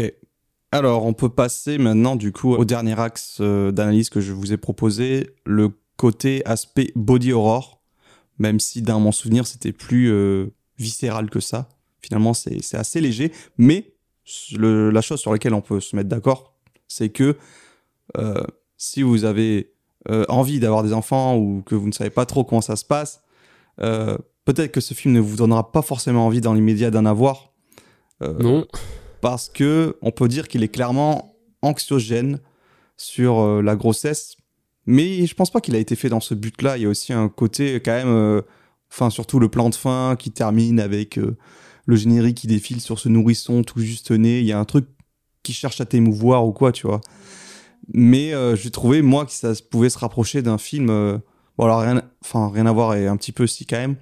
Euh, le film Alien avec la scène de la naissance d'Alien qui sort du ventre. Moi, j'avais rencontré une femme qui était maman, elle avait la quarantaine et tout, pendant mes études en fac de ciné. Et elle disait que ce film-là, elle, elle l'avait vu, je crois, quand elle était enceinte ou un peu la période, elle, ça l'avait vachement angoissée et tout. ça lui avait, enfin, je sais pas, ça lui avait fait peur. Donc je me dis, ah ok, ben, ce film-là, il va le prendre le, truc frontalement. et euh, jouer un petit peu sur, euh, sur, le corps de la femme qui est déjà approprié par son mari. Et ensuite, euh, alors je sais pas en fait si vous ressentez un peu comme moi cet aspect body horror. Quand on parle de body horror, c'est un peu une partie du cinéma horrifique qui va jouer sur les transformations du corps humain, quelque chose de très organique, qui est notamment euh, ce que fait beaucoup euh, David Cronenberg dans son cinéma, surtout dans les années 80-90. Et euh, aujourd'hui, une représentante française, on pourrait penser à Julia Ducournau par exemple. Est-ce que toi, Izzy, tu vois des éléments de body horror un petit peu dans ce film, ou peut-être que je vais trop loin dans mon, mon raisonnement? Non, si, je trouve qu'on le remarque. Enfin, on, le voit petit à petit et après il va s'accentuer au long du film. Mais rien que le fait qu'elle ait fait un, un déni de grossesse pendant quasiment 4 mois, donc son ventre est plat. Et une fois qu'elle le sait, son ventre grossit. Et euh, enfin, 3 ou 4 mois. Mais euh, normalement, t'as quand même, euh, au bout de 2 mois, il y a un peu de, Alors, de ventre. Il y a quand même son ventre, j'ai vérifié, enfin, on voit quand même son ventre qui est arrondi un petit peu, tu vois. Ouais, mais elle le sait pas encore. Si, si, elle le sait. Ah, et voilà. Mais une fois si. qu'elle le sait, il grossit, quoi. Non, elle est déjà au courant qu'elle est enceinte. Son ventre est déjà un petit peu rond. C'est juste, ils vont à l'hôpital, je sais plus pourquoi exactement, et ils mesurent, et ils se rendent compte qu'il est pas, euh, enfin, il est, il est, il est rond, mais pas euh, autant qu'il devrait l'être pour euh, le nombre de mois duquel elle est enceinte. Ok. Après, moi, je parlais plus d'avant où vraiment elle découvre qu'elle est enceinte, elle fait une échographie et, et tout ça, quoi. Et là, Ah, son oui. ventre est quasiment plat et bah, c'est ce qui arrive malheureusement dans une grossesse. Ton ventre ne grossit pas. Pourtant, ton bébé grossit à l'intérieur, mais là, en gros, il est, il a pas, c'est pas un fœtus, quoi. C'est vraiment un bébé dans son corps et son ventre est censé être Je crois qu'il est quand même un peu gros parce que Ouais. elle se fait manipuler et on lui dit euh, ah c'est quoi cette grosseur et tout? Et Ah, elle, ouais. elle a peur d'avoir un cancer Ouais, ou un truc comme ça. Ouais, d'accord. Bon, bah. Enfin, bref, pour moi, je sais que ça avait commencé, euh, mais du coup, quand son ventre commence à grossir, machin. Et surtout, une scène où euh, elle est à l'hôpital, elle veut absolument accoucher pour se débarrasser de ce corps bah, parasite au final, parce qu'elle en veut pas, elle en a jamais voulu. Et euh, il y a une espèce de. Bah, si, ton, si ton corps, déjà, tu, tu ne veux pas euh, de, de, de- d'un enfant ou quoi, tu vas, enfin, ton corps, inconsciemment, va tout faire pour euh, l'éliminer. Et il y a une scène où elle est à l'hôpital et du coup son ventre grossit à mesure Ouais, euh, ouais. inhumaine, enfin il y a impossible. Et euh, j'étais en mode ah c'est, enfin genre c'est vraiment dégueulasse cette scène, je sais pas, ça m'a dégoûté. C'est pourtant c'est le, c'est pas du tout le, le la fin du body horror, tu vois, c'est on va dire même le début. Mais euh, le fait que ça euh, grossisse comme ça, on a vraiment un plan sur son ventre qui grossisse comme un ballon, genre ça me, moi je me suis imaginé que ça allait exploser, genre horrible. Même elle, elle psychote là-dessus. Et, euh, et après, ouais, pour moi, le pas le body horror, mais genre, c'est vraiment. euh, Il y a une scène en particulier qui m'a écœurée. C'est quand Jonathan- Cohen euh, lui fait une espèce de massage euh, au niveau des lèvres. Et, euh, et euh, ouais, il, il regarde un espèce de tuto et vraiment, il la touche comme si c'était un objet. Genre, vraiment, comme si c'était un bouton à appuyer pour que ça aille mieux, euh, pour détendre, euh, ben, le, détendre ses lèvres et tout. Genre, Alors après, on voit pas du tout. euh, non, on voit la vidéo, du on- coup. on- c'est caché. Et on Oui, voit juste. caché, euh, mais juste on c'est- s'imagine. C'est. Oui, on oui, voit la mais vidéo, juste ouais. vraiment, il l'appuie comme si, je sais pas, il réparait un four, quoi. Enfin, vraiment. euh, Ouais, il y a quelque chose de très mécanique dans ces gestes. ouais. Le plombier Non, mais vraiment. débouche la tuyauterie. Ouais, mais je sais pas, ça m'avait dégoûté. Genre, vraiment, elle, elle est en mode. euh, je sais pas, elle est, elle est saoulée, tout ça. Et genre, il le fait. de- Enfin, c'est pas du tout euh, humain, c'est pas. Il y a rien de. C'est très mécanique en mode, bah, t'es une machine à faire des bébés, bah maintenant je prends soin de toi, mais. euh, de tes vulves, quoi, ou de ton ventre, mais pas du tout de, de ta personne, en fait. Alors pour revenir vite fait sur la scène aussi du ventre gonflé comme un ballon, euh, c'est assez surprenant. On s'attend pas forcément à ce genre de scène dans le film, donc quand ça arrive, ça renforce le côté absurde. Mais euh, peut-être quand j'emploie le terme body horror, c'est un peu fort. Euh, c'est peut-être plus ce que je veux dire par là, c'est le climat général du film ou les thèmes abordés, parce que souvent l'horreur du corps humain euh, va intervenir de manière euh, pas frontale, mais hors champ, où on s'imagine des choses, on entend des choses. Et là, du coup, ce truc de ballon qui gonfle, c'est presque cartoonesque en fait, la, manière dont c'est représenté. Voilà, on voit juste euh, cette peau distendue, mais après, elle se trimballe avec littéralement une prothèse visible comme un ballon à la place du ventre qui l'empêche de faire des de faire du piano parce que enfin c'est un truc ouais de dessin animé limite le truc qui l'encombre qui fait boing boing et vas-y Zach enchaîne Alors moi, le body horror euh, dans le film, donc c'est vrai que le, le premier truc... En fait, j'ai l'impression que de toute façon, de base, une grossesse, c'est du body horror, en fait. Ouais. Genre, c'est tellement... euh, Ça déforme tellement ton corps, corps. euh, ouais, petit à petit. Et en fait, ouais, t'as ce truc cartoonesque euh, et qui est fantastique, entre guillemets, c'est le truc de quand elle devient énorme, mais ça, au final, euh, je sais pas, est-ce que vous en avez parlé, est-ce que c'est un truc métaphorique ou quoi euh, Parce que ça, on a, on a aucune explication de ce truc-là, au final. De quoi? Aucune explication de quoi? De pourquoi elle gonfle comme ça? Ah, parce qu'elle veut. Si, si, moi j'en ai vite fait parler, c'est que son corps veut l'éliminer au plus rapidement possible. Donc, eux, ils- c'est comme s'ils grossissaient euh, pour euh, vite que ça parte, quoi. Parce que c'est peu après qu'elle pète un câble en mode je veux, j'en ai marre de mon truc et tout, donc elle veut que ça parte. Donc son corps répond et euh, grossit. euh, c'est pour ça que des fois, même il y a des naissances prématurées et tout, c'est que des fois, pas toujours, mais euh, la, la, la personne enceinte bah, veut que ça sorte, quoi, que ça expulse. Parce que c'est comme c'est vu comme un espèce de, de truc pas bon dans ton corps et que tu veux expulser, tu vois. Genre, euh, Oui. Ton cerveau l'interprète comme ça et le dit à ton corps, tu vois. Ok. Et euh, ce que je veux dire, c'est que moi, pour moi, en fait, le body horror du film, il vient de la réalité, en fait. Pour moi, euh, la, le- la péridurale, c'est le truc le plus euh, qui me qui me traumatise le plus. Non, mais c'est horrible comme truc. Tu te rends compte On t'enfonce une eu ou aiguille pas dans la colonne 1 T'as déjà eu euh, une piqûre à ce niveau-là ou pas? Non, mais ça a l'air affreux. Parce que moi j'ai eu. Ça a l'air ignoble. Et alors, raconte. C'est pas je bien. sais pas si c'était une péridurale, mais c'est à peu près le même procédé. C'est. euh, C'est dans la colonne euh, vertébrale, hein, c'est ça? Ouais, on m'a piqué euh, entre deux vertèbres au niveau. En fait, c'est pour te paralyser, t'endormir tout le bas du corps, quoi. Donc je me dis que c'est sensiblement Ouais. la même chose. Moi, c'était une opération vite fait qui a duré 10-15 minutes. Hum, Je n'entrerai pas dans les détails. mais je crois qu'on a déjà parlé en off en plus. Moi, moi, moi, je sais. Mais du coup, ils m'ont piqué ces bâtards euh, au-dessus euh, du bassin, euh, au niveau de la colonne. Et vraiment, ouais, je crois que c'est une des pires douleurs que j'ai eues. euh, comme, comme, ils, comme ils disent, vous allez sentir ça pousse et tout. Mais c'était horrible, vraiment. J'ai l'impression qu'on foutait son doigt à l'intérieur de mon os et tout. J'étais en mode, oh, oh. Et vraiment, ça m'a coupé le souffle. et il me tenait et tout. J'étais en mode, allez, allez. Et genre, c'est des... Il était en mode, non, allez, un peu de courage et tout. J'étais en mode, mais ta gueule et tout. J'étais en mode, ah.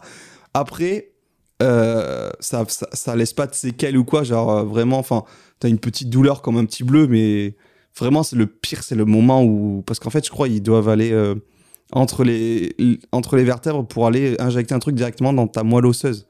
Le liquide circule Ouais. dans les os. Et après, c'est hyper efficace. Ça, ça marche très, très bien. Le...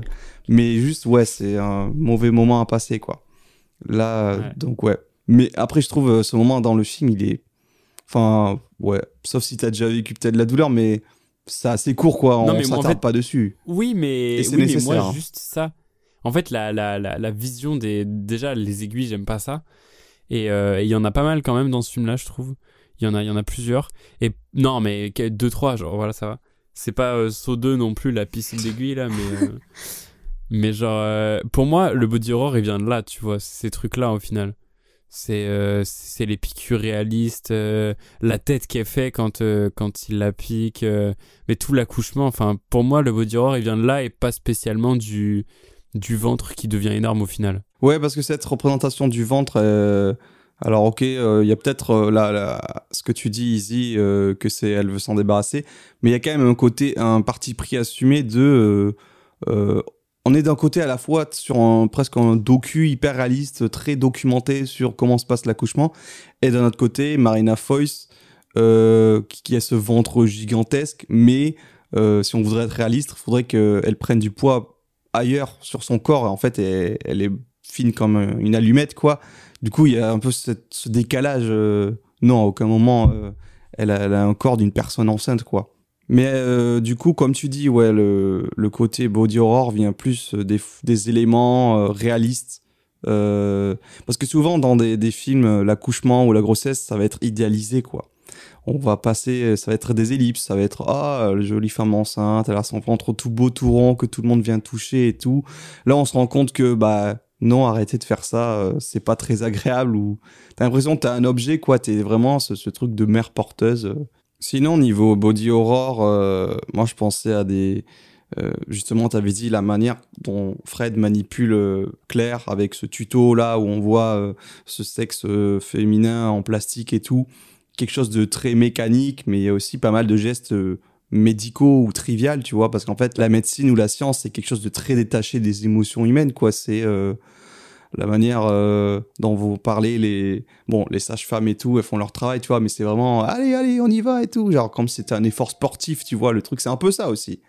Euh, Il y a un effort physique intense à, donner. Mais euh, je pense aussi au moment où Fred touche le vagin de Claire et tout, puis il se renifle les doigts, et puis après il veut Ah faire ouais. sentir à la soignante Ah en oui. mode. Ah euh, ouais, j'avais oublié. ah, sentez l'odeur et tout, c'est naturel. Enfin, non, c'est- elle est en train de Non, les os. c'est- pas pareil que d'habitude. Ouais, C'est- c'est- dégueulasse. Il dit c'est pas c'est pas l'odeur euh, c'est pas l'odeur habituelle ou je sais pas quoi. Voilà, il y a un truc complètement décorrélé du réel où, genre, euh, l'infirmière ou la soignante le, le- le regarde vraiment d'un air ahuri en mode euh, Mais il est sérieux ce type ou quoi? Pour moi, elle est là aussi, le, côté horreur et tout, euh, vraiment décomplexé.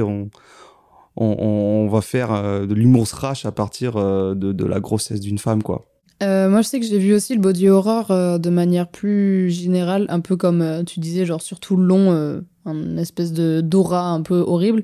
C'est tout simplement que ben, Claire, elle en veut pas de cet enfant. Elle l'a dit, enfin, elle veut pas du tout d'enfant. Elle se retrouve dans un corps coincé. Peut-être qu'on en a déjà un peu parlé, mais pour moi, c'était là vraiment où est l'horreur, c'est que son corps se transforme euh, Malgré sans- elle. malgré elle, et genre Mm. elle n'en veut absolument pas.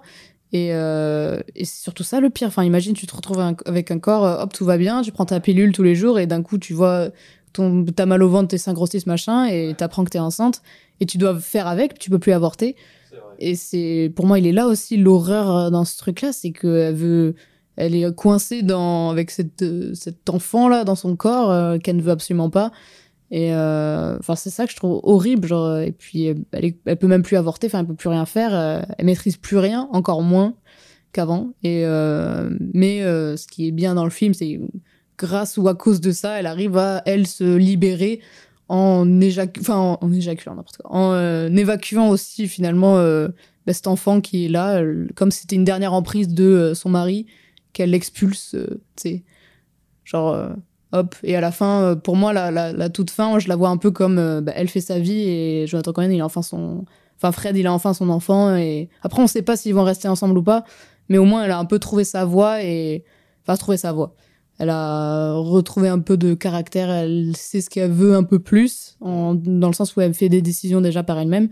Et pour moi, ouais, le- l'accouchement, ça fait un peu euh, toute l'emprise qu'il y a eu sur lui. Hop, c'est bon, c'est c'est sorti, tu vois. Sur lui ou sur elle? Euh, sur elle, pardon. Enfin, l'emprise que lui a eu sur le elle, genre, tu sais, Ah oui. métaphore un peu, c'est euh, genre tout son truc et tout. Hop, Oui, bien euh, sûr. Le fardeau. ça a dû euh, atteindre un, un seuil énorme et maintenant, ça l'a expulsé. Genre, vraiment, c'est le cas de le dire, tu vois. Mm. Mais c'est vrai que du coup, euh, en fait, j'avais pas vu ça comme ça, mais maintenant que tu le dis, c'est vrai qu'au final, tu dis, bah, en fait, moi, j'ai du mal euh, à cerner euh, un peu la, la morale ou euh, le propos du film, en fait. Parce que c'est après? Ok. Non, Non, non, mais parce que non, juste- j'allais justement Ah oui. rebondir Parce que je trouve que, je trouve que le, le, le film, il joue sur plein de trucs et en même temps, tu rigoles avec un personnage qui fait des trucs affreux. Parce que le personnage de Jonathan Cohen, c'est vraiment une énorme merde en fait. Genre, il pense qu'à sa gueule, il gère tout et du coup, il se dit que s'il gère tout, voilà, il peut disposer son corps quand même. Et en fait, au final, tu te demandes à la fin ce que ressent le personnage de Marina Foïs parce que tu, bah, tu comprends très bien pendant tout le film qu'elle le veut pas, cet enfant. Mais à la fin, au final, ça lui a permis quand même de s'émanciper au final de son mari et de pouvoir avoir euh, prendre des décisions par elle-même, dire des choses et euh, et prendre un peu reprendre un peu sa vie en main quelque part. Mais en même temps, euh, il y a tout ce chemin de croix. Enfin bref, il y a vraiment tout un truc qui est assez horrible quoi. Et, euh, et du coup, ouais, j'ai du mal à cerner un peu le propos et et le la sorte de morale du film quoi. Je suis d'accord, surtout que moi, ce qui m'a un peu, pas dérangé, mais sur la longue, c'est qu'on suivait surtout énormément le point de vue de Fred. Et euh, comme si même la caméra, enfin, genre, axée sur lui et encore lui, au final, Claire, je trouve qu'on la voit pas. Enfin, on la voit plus, à la fin, d'accord, mais euh, toute cette période où ben, elle est dévastée parce qu'elle va donner vie alors qu'elle n'en voulait absolument pas. Et je trouve qu'on continue à filmer Fred comme si c'était toujours au premier plan et tout. Par exemple, quand il va au truc des avec les sages-femmes et tout pour se préparer. Euh, elle, on sait pas ce qu'elle fait à ce moment-là. Enfin, on est beaucoup du côté, du point de vue de, euh, de Fred. Et même ça, c'est agaçant, en fait. On... Moi, je sais pas vous, mais j'en avais marre de le voir lui, genre, tellement horrible, machin. Et je voulais voir euh, comment elle est claire, tu vois. Sauf que même ça, on nous autorise pas à la voir et, euh, et on le voit qu'à la fin, euh, de plus en plus, quoi. Mais, euh, y Moi, ça m'a pas dérangé parce que je trouve que justement, le propos du film, c'est qu'on voit. C'est lui qui est enceinte en fait. Oui, c'est Physiquement et mentalement. Physiquement, c'est plutôt elle, véritablement, mais lui par procuration. Et dans sa tête, c'est lui, euh, c'est son enfant à lui. Il y a vraiment cette relation entre les deux qui s'est détériorée où, bah ouais, il s'est juste vraiment servi d'elle comme d'un comme objet. euh. Donc, moi, je trouve pas que ça prend parti pour euh, lui plus qu'elle. Ah oui, j'avais noté une phrase, euh, il l'aperçoit comme une commande Amazon, mais genre juste il y a marqué c'est fragile, tu vois, genre faut faire attention. genre, en mode c'est un colis. Euh, le dé- et le délai de livraison, il est super long. Ouais, c'est ça, ouais. Il dit, euh, tu sais plus trop quand il vient, bon finalement c'est un mois plus tard. Mais ça rejoint un peu ce que tu as dit, parce que elle, elle envoie pas du tout de l'enfant. Elle est même euh, presque pas consciente que son corps est en train de changer. Euh, après, quand elle s'en rend compte, c'est un peu tard. Et donc, c'est vraiment lui qu'on va suivre parce que c'est lui qui porte le projet de l'enfant à lui tout seul. Mais voilà, c'est comme lui, il peut pas enfanter. euh, du coup, il a fait cette crasse à sa femme, quoi. Et euh, je voulais venir euh, justement sur ces questions de morale du film ou propos qu'il essaie de tenir ou de donner parce que je sais pas si vous êtes au courant, mais du coup, le film, il a fait polémique au moment de sa sortie, euh, euh, où il a été accusé d'être euh, anti-IVG, en fait. Euh, parce que, je pense, bah, c'est le personnage... euh, on présente un personnage qui se retrouve enceinte malgré elle, mais qui, malgré tout... euh, il y a un petit côté, on va lui montrer euh, toutes ces épreuves-là, finalement, c'était pour un beau rendu, quoi. Donc, euh, je sais pas ce que vous en pensez euh, à ce propos-là. Est-ce que vous trouvez qu'il est euh, pro-IVG, anti-IVG ou euh, pas du tout? Je peux commencer? Tu peux Ouais, commencer. vas-y, vas-y. t'a- T'auras Euh, plus de trucs à dire que moi. je termine, pense. termine le game. Non, moi je suis pas du tout d'accord parce que pour moi la fin, euh, bah, c'est un peu genre elle a fait son truc et après elle reprend sa vie euh, seule, tu vois. Par exemple là elle va au concert, euh, le- quand on la voit au Philharmonie de Paris, machin, bah du coup le, le mari il est, il est avec l'enfant quoi. Et il est pas avec elle comme son agent euh, au début du film. Oui, Pour moi, c'est est- normal, elle il s'occupe libérée. du gamin. Il va pas venir avec le gamin. euh. Ouais, mais pour moi, c'est du coup, elle maintenant, elle gère ses trucs et pas sûr que. Enfin, après, à la fin, je savais plus parce qu'ils se re-embrassent quand même, comme s'ils Ah bah, retrouvaient leur amour, machin. Ils se sont remis ensemble à la fin. Ils Bah, sont pour moi, ça va rester une relation toxique euh, de ouf euh, où ça va pas. C'est- Zach ça qui l'a dit, loin. le moment où euh, elle, elle va toute seule à l'hôpital et qu'en fait elle se rend compte qu'elle est perdue sans lui. Parce que malgré tout. euh, Mais c'est pour ça que c'est dysfonctionnel et toxique, mais elle a besoin de lui en fait. Ouais, comme il a besoin d'elle, mais pour son travail, quoi. Mais après, je dirais pas que c'est non plus euh, contre IVG du tout. Enfin, c'est juste, ça te met en lumière un peu les procédés, enfin, le processus de grossesse, jusqu'à quand, d'ailleurs, tu peux t'avorter, machin. Mais euh, je vois ce que tu veux dire en mode, euh, bah, elle voulait pas d'enfant et finalement, elle en veut, c'est ça, genre, un peu le truc. Hum, non, je dirais pas qu'elle en veut, mais euh, en fait, est-ce que ce film va, garde, quoi. est-ce que ce film va montrer une bonne image de la grossesse ou au contraire te montrer son horrible cruauté, euh, son horrible réalité plutôt? Bah, pour moi, on voit le- l'horrible un peu euh, réalité. Mais euh, je dirais pas que c'est un truc euh, contre IVG, tout ça. Enfin, je trouve que c'est un peu euh, tiré par les cheveux par ça. Et moi, je l'ai perçu comme quoi euh, elle le veut toujours pas de cet enfant. Et pour moi, elle va pas forcément s'en occuper, tu vois. Donc, euh, je le vois pas en mode contre IVG parce qu'elle, elle a fait son taf malheureusement parce qu'elle avait pas le choix. Elle a dû accoucher, machin. C'était trop tard pour avorter, donc elle le fait. Et hop, une fois que c'est sorti, euh, elle reprend sa vie et je pense que c'est pas qu'elle s'en battra les couilles, mais c'est c'est comme si c'était pas son enfant, tu vois. C'était vraiment une commande, quoi. Elle a livré, maintenant elle, elle continue sa vie. Oui, oui. Bon, après, je cherche pas de réponse euh, à cette- ce débat que je trouve puéril déjà. euh, C'est juste, Bah ouais, moi, je- honnêtement. euh, c'est juste euh, une polémique qui est sortie euh, de, de, voilà, de gens de droite euh, qui aiment pas le cinéma d'auteur de gauchias. ouais, ça doit être ça. non, mais en vrai, oui, je, là, franchement, je- j'avais même pas pensé à ça, tu vois, je vois pas. euh, Ok. Ouais. c'est pas comme s'ils en parlaient pas en plus, tu vois, genre. euh, mais c'est ça qui est d'autant plus cruel. C'est, enfin, moi je trouve que, en fait, c'est ça qui est terrible quand même dans ce film, c'est que tu ris de trucs qui sont affreux, quoi. Ouais. Genre vraiment. Bah, un côté le humour noir. ouais. il- il- quand il regarde la, le, quand il tape délai euh, maximal IVG et qu'il regarde, il dit on pourra pas voir le gynécologue avant 15 jours. Et t'es en mode mais quel gros fils de pute Ouais. Genre vraiment quel énorme salope C'est un manipulateur mais du futur quoi. Genre, Même c'est- quand, tu sais, pour la c'est chasse d'eau, à chaque fois, c'est ça marche pas dans les hôtels oui. euh, parce que. Mais ça, ça, ça, c'est drôle pour le coup, je trouve ça marrant. Le truc de. Il, il, il, il arrête la chasse d'eau pour vérifier. Oui, tout, voilà. ça c'est drôle. Ça, ça va pas lui Ça, porter pas- ça, le, mal, le mal est déjà fait à ce moment-là. Oui, c'est ça, mais c'est vraiment le truc où il cherche la, le- la, la date, tu vois. Genre ça c'est horrible quoi. C'est pas genre il lui dit il lui dit non non t'inquiète y a rien. Le gars il a prévu dans sa tête que il... enfin c'est horrible. Et puis affreux, quand, euh, quand ils sont du coup au gynéco et qu'on l'apprend en direct qu'elle est enceinte et que lui il est derrière comme ça en mode euh, Avec son ah sourire. ben euh, ah c'est des choses qui arrivent et tout euh, ah genre je suis innocent machin enfin c'est horrible aussi c'est horrible et tu ris euh, malgré toi euh, tu t'en veux de rire quoi c'est un peu ça que te fait Mm. Ouais, c'est ressentir un le film ça, ouais. Après, j'avoue, moi, j'ai. Enfin, après, peut-être j'ai pas d'humour, mais j'ai pas tout le temps ri non plus. euh. Enfin, peut-être c'est juste ça me fait pas rire. Il y a certains trucs, j'ai genre, tu sais, un petit sourire sur le côté, tu vois, mais j'ai pas fait genre, ah ah, tu vois, genre. Non, oui. non, mais- Oui, mais il y, a- il y a vraiment, il y a vraiment des, des scènes qui m'ont fait. Mais c'est juste moi, c'est la scène du chaman, elle m'a fait Ouais, taper chaman, des c'est barres, marrant, mais genre. ouais. moi je pense Vraiment. que la scène qui m'a fait le plus rire c'est euh, euh, quand il part dans les aigus parce que là c'est du pur Jonathan Cohen quand il lui dit mais ça c'est du poisson c'est assez drôle déjà de base qu'elle Ouais. Elle est là, oui, j'ai pris du fromage, puis après du vin, Ouais, puis c'est après j'ai eu envie ça. de fumer et tout ça, alors qu'elle est enceinte Ouais. euh, jusqu'au Non, vent, ça- non, c'est jusqu'aux j'ai yeux. fumé une clope. Attends, c'est quoi Non, ça elle a pris- du clope parce que fromage, du non, coup du vin, du non, coup des oui, mais- clopes. Elle voulait faire passer le goût Oui, du fromage, donc elle a pris du Elle vin, dit- et quand elle a bu, elle a eu envie de fumer. Oui, mais elle le dit à l'envers, c'est ça qui est plus drôle. C'est Ouais, qu'elle dit genre, pourquoi t'as pu la clope Bah, J'ai fumé euh, une la clope. Pourquoi t'as fumé une clope Bah parce que j'ai bu du vin. Pourquoi et t'as du coup, ça m'a donné envie de fumer. Ouais. Mais pourquoi t'as bu du vin Parce que j'ai mangé du camembert et tout.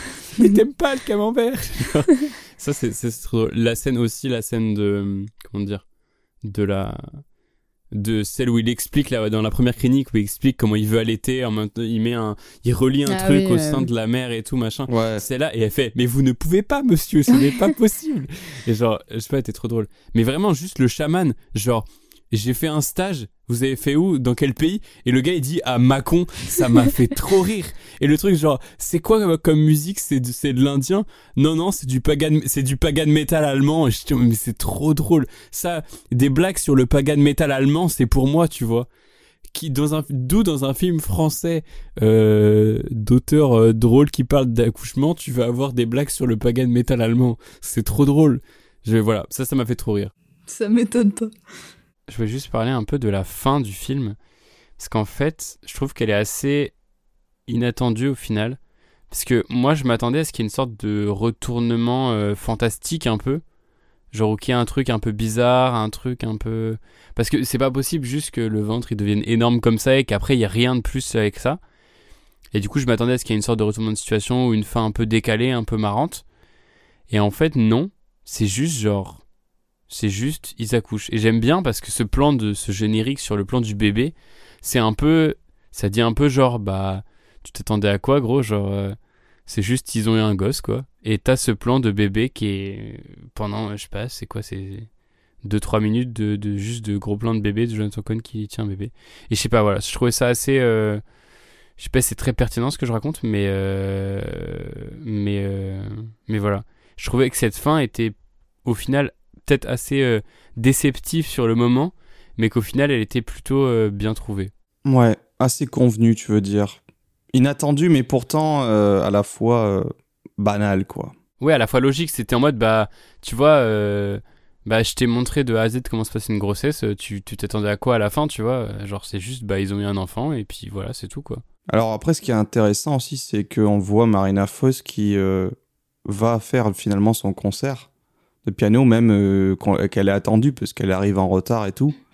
Et elle est un petit peu débraillée, en fait. euh, donc si on a bien suivi les dates, euh, je crois le, le terme de sa grossesse finale, c'était deux jours avant son concert. Donc on dirait vraiment que euh, elle y retourne au travail dès le lendemain ou deux jours après. Ouais. Hum, Mm. C'est assez, euh, enfin, je sais pas, c'est un peu surprenant. euh, comme si, mais ça rejoint un peu ce que disait Izzy, le côté elle s'est débarrassée de son fardeau, s'est libérée et tout, mais je sens pas pour autant qu'elle est, euh, je sais pas, qu'elle est soulagée de- d'en avoir fini ou, ou- elle a l'air très fatiguée quoi par l'épreuve qu'elle a qu'elle a surmontée quoi. Et pour l'aspect euh, ventre, tout ça qui gonfle euh, à un moment et tout, moi je m'attendais pas euh, du tout à un truc. euh, bah si, ça aurait pu partir un peu plus loin, euh, un truc fantastique ou une fin poétique, j'en sais rien. Ouais, moi je m'attendais à un truc un peu sur un peu surréaliste ou un truc un peu euh, Ouais.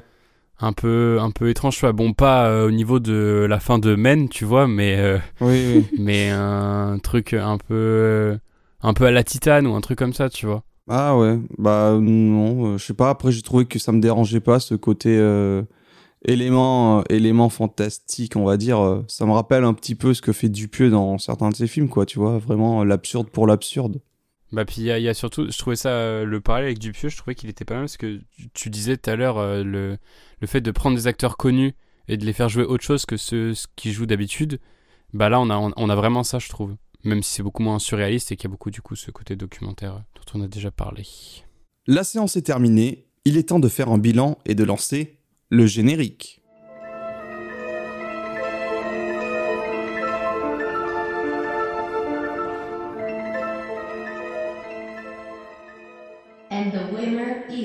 Donc le générique, euh, c'est le bilan final, le moment où euh, vous allez me donner votre avis global sur le film et me donner une note sur 10 et pourquoi pas un prix ou une récompense que vous aimeriez lui remettre.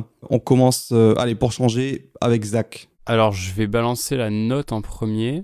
Je mets un 7 parce que j'ai trouvé ça très bien. Mais comme je dis, je suis quand même un peu perdu par ce côté. je vois pas trop où le film veut en venir. Je comprends pas trop la morale et le propos du film. Et tu, on sait pas trop sur quel pied ça danse. Mais le côté, la réalisation, j'ai trouvé très très bien. Euh, la mise en scène, tout. Puis même, on n'a pas parlé de ça, mais tu sais, les effets un peu euh, vieux film avec le, ça se referme sur un, Ah oui, sur un Ah œillet, ouais. là, comme à la fin des épisodes de Tintin, tu vois, ou des trucs comme ça. diaphragme, là. Ouais, voilà, c'est ça. Ça, euh, truc hein, très, euh, très vieux, très euh, esthétique. Euh, puis le côté documentaire, j'ai vraiment beaucoup aimé. J'aime beaucoup euh, le fait que, bah ouais, euh, c'est des vrais gens et c'est très naturel et c'est beau. Et le côté euh, assez euh, didactique du film, mais c'est aussi. euh, En fait, le film, il m'a mis pas bien. Genre, la fin, j'étais pas bien, quoi. J'ai trouvé ça profondément an- anxiogène comme, comme fin, mais c'est anxiogène, ça montre, comment dire, la, la dureté de, de ce qu'est un accouchement et c'est réaliste, tu vois. C'est pas le, c'est pas la césarienne avec les dents de Twilight euh, 4, quoi, tu vois, mais euh, c'est, euh, c'est un autre délire. Putain, mais ça y est, je me rappelle un truc de body horror que j'ai oublié d'évoquer rapidement. Justement, là, tu m'y fais penser sur ce côté euh, réaliste sur les accouchements. C'est quand on parle, euh, quand elle, elle part du bébé, euh, si ça se passe pas bien. Et tu sais, il y a la maquette avec le bébé et elle dit Ouais, Oui, vous oui, prenez la oui. pince Ouais, j'y pensais et vous ouais. sortez. Mais euh, attention, le, la tête du bébé, elle sera protégée. Enfin, et puis après, on le voit faire le geste avec le poupon et tout. mode, What? C'est assez, c'est assez horrible. Mais encore une fois, c'est pas un truc que tu vois vraiment, c'est juste des maquettes, des représentations, mais ça suffit euh, pour euh, provoquer un sentiment un peu de dégoût ou de peur, quoi. Donc 7 sur 10, t'as dit, ok. Ouais, voilà. Et puis prix, euh, je sais pas, euh, le meilleur chaman, le prix du meilleur chaman, parce qu'il était, parce qu'il était bien. Pas beaucoup. de- Il y a, il y a, il y a- il y a- faut faire un syndicat pour qu'il y ait plus de chamans dans les films français. Très bien, je prends note. Et toi, Izzy? Euh, alors pour une note, je pense que je mettrais euh, ouais, 6,5, qui est... euh, voilà. Euh, D'ailleurs, j'ai vu sur MDB, il était pas bien noté du tout. Après, euh, puisque c'est un truc euh, plutôt américain, là, il était noté 5 sur 8 ou quoi, je trouvais ça assez 5 sur sévère. 8, euh, ça euh, m'étonnerait. 5, Sur- euh, il est, il est pas noté euh, bien de ouf sur Sens Critique aussi. hein. 5,8, c'est ça que je veux dire. Et euh, enfin bref, on s'en fout. Moi, je mets une note de ouais, 6,5. Et euh, donc, en l'ensemble, moi, j'ai bien aimé. En même temps, je sais pas quoi penser parce que j'étais pas. Enfin, j'ai pas forcément ri vraiment. Pour moi, c'était pas une comédie. Euh, ça se vend comme ça en mode comédie absurde, mais moi, j'étais surtout vachement pas mal à l'aise, mais un peu par euh, le choix que fait Fred euh, vis-à-vis de sa femme et son corps en fait. Et euh, donc j'étais juste surtout ultra mal à l'aise et genre, euh, je sais pas, tu te mets à sa place, genre horrible. Et en même temps, on dirait qu'elle s'en fout. Et enfin, tu sais, c'est très bizarre. Genre, euh, et comme toi, Zach, un peu, genre, tu sais pas vraiment quelle est la morale du truc. Et ça te laisse un peu perplexe euh, à la fin. Après, la scène d'accouchement, vraiment, m'a pas passionné, mais genre, t'es vraiment à fond dedans. Je trouve c'est intéressant, même du terme. Je sais pas, je trouvais ça intéressant. Et en plus, euh, t'as ce plan où euh, c'est une nouvelle euh, sage-femme qui vient, elle se présente à chaque fois. Enfin, c'est ça fait assez réaliste. Pourtant, je, je sais pas, j'ai jamais connu ça, mais genre, euh, je sais pas. Donc, pour ça, ça c'était pas mal. Et ouais, voilà. Et aussi, moi, ça m'a fait vite fait penser à The Pod Generation, euh, qui est un film qui est sorti cette année avec Emilia Clarke et, euh, et l'autre, je sais pas comment il s'appelle. Et en gros, c'est un espèce de monde futuriste euh, pseudo-féministe où la femme est mise en, mise en avant, machin, alors que, en fait, au final, t'as le, le un peu la thématique de la grossesse qui est devenue un espèce de commerce et de encore plus de contrôle pour la femme, mais c'est censé te le vendre en mode ben, comme ça la femme peut encore plus travailler machin. Mais en fait ça vient juste à je sais pas contrer toute la volonté première de, ce truc. Donc ça m'y a fait penser pour euh, le fait que là ce monde là dans euh, énorme on dirait que c'est les femmes enfin cette femme en tout cas qui est mise en avant mais en fait c'est l'homme qui contrôle tout. Et euh, sa grossesse la ramène un peu à ce que une femme est censée être ou j'en sais je sais pas quoi. Donc ça m'a fait penser vite fait à ça. Et voilà. Après prix à remettre je sais pas meilleure interprétation de premier de bébé né tout juste né où on le voit à la fin le générique euh, je sais pas j'ai pas trop d'inspi là-dessus mais euh, meilleure euh, voilà meilleure tête d'enfant né Super. Bon, après, c'est pas un rôle. hein. Comme on a dit, toutes les personnes sont des vraies personnes. bah, Donc, le bébé prix aussi. de la réalité voilà Très bien. Wow. ok. Et donc, pour ma part, euh, l'avis global sur le film, bah, moi, j'avais bien kiffé, comme je vous ai dit, c'était un de mes coups de cœur de 2020. Peut-être parce que c'était une comédie euh, qui sortait du lot pour moi, euh, dans ce qu'on peut avoir dans le paysage cinématographique français. euh, qui osait prendre un sujet pas facile et nous faire rire dessus, mais comme on a dit, un rire jaune, un rire grinçant, avec cet humour absurde, voire comédie noire.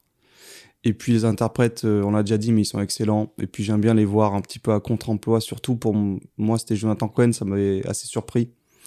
Et euh, du coup, voilà, c'est un film que j'aimerais recommander à toutes les personnes qui, qui aiment bien Jonathan Cohen, euh, mais qui aimeraient le voir dans autre chose, ou justement ceux qui en ont marre de le voir euh, dans ses rôles habituels et pour un peu se réconcilier avec lui parce que c'est quand même un bon acteur. Même s'il y a quand même. Non, il manque un côté émouvant là, mais.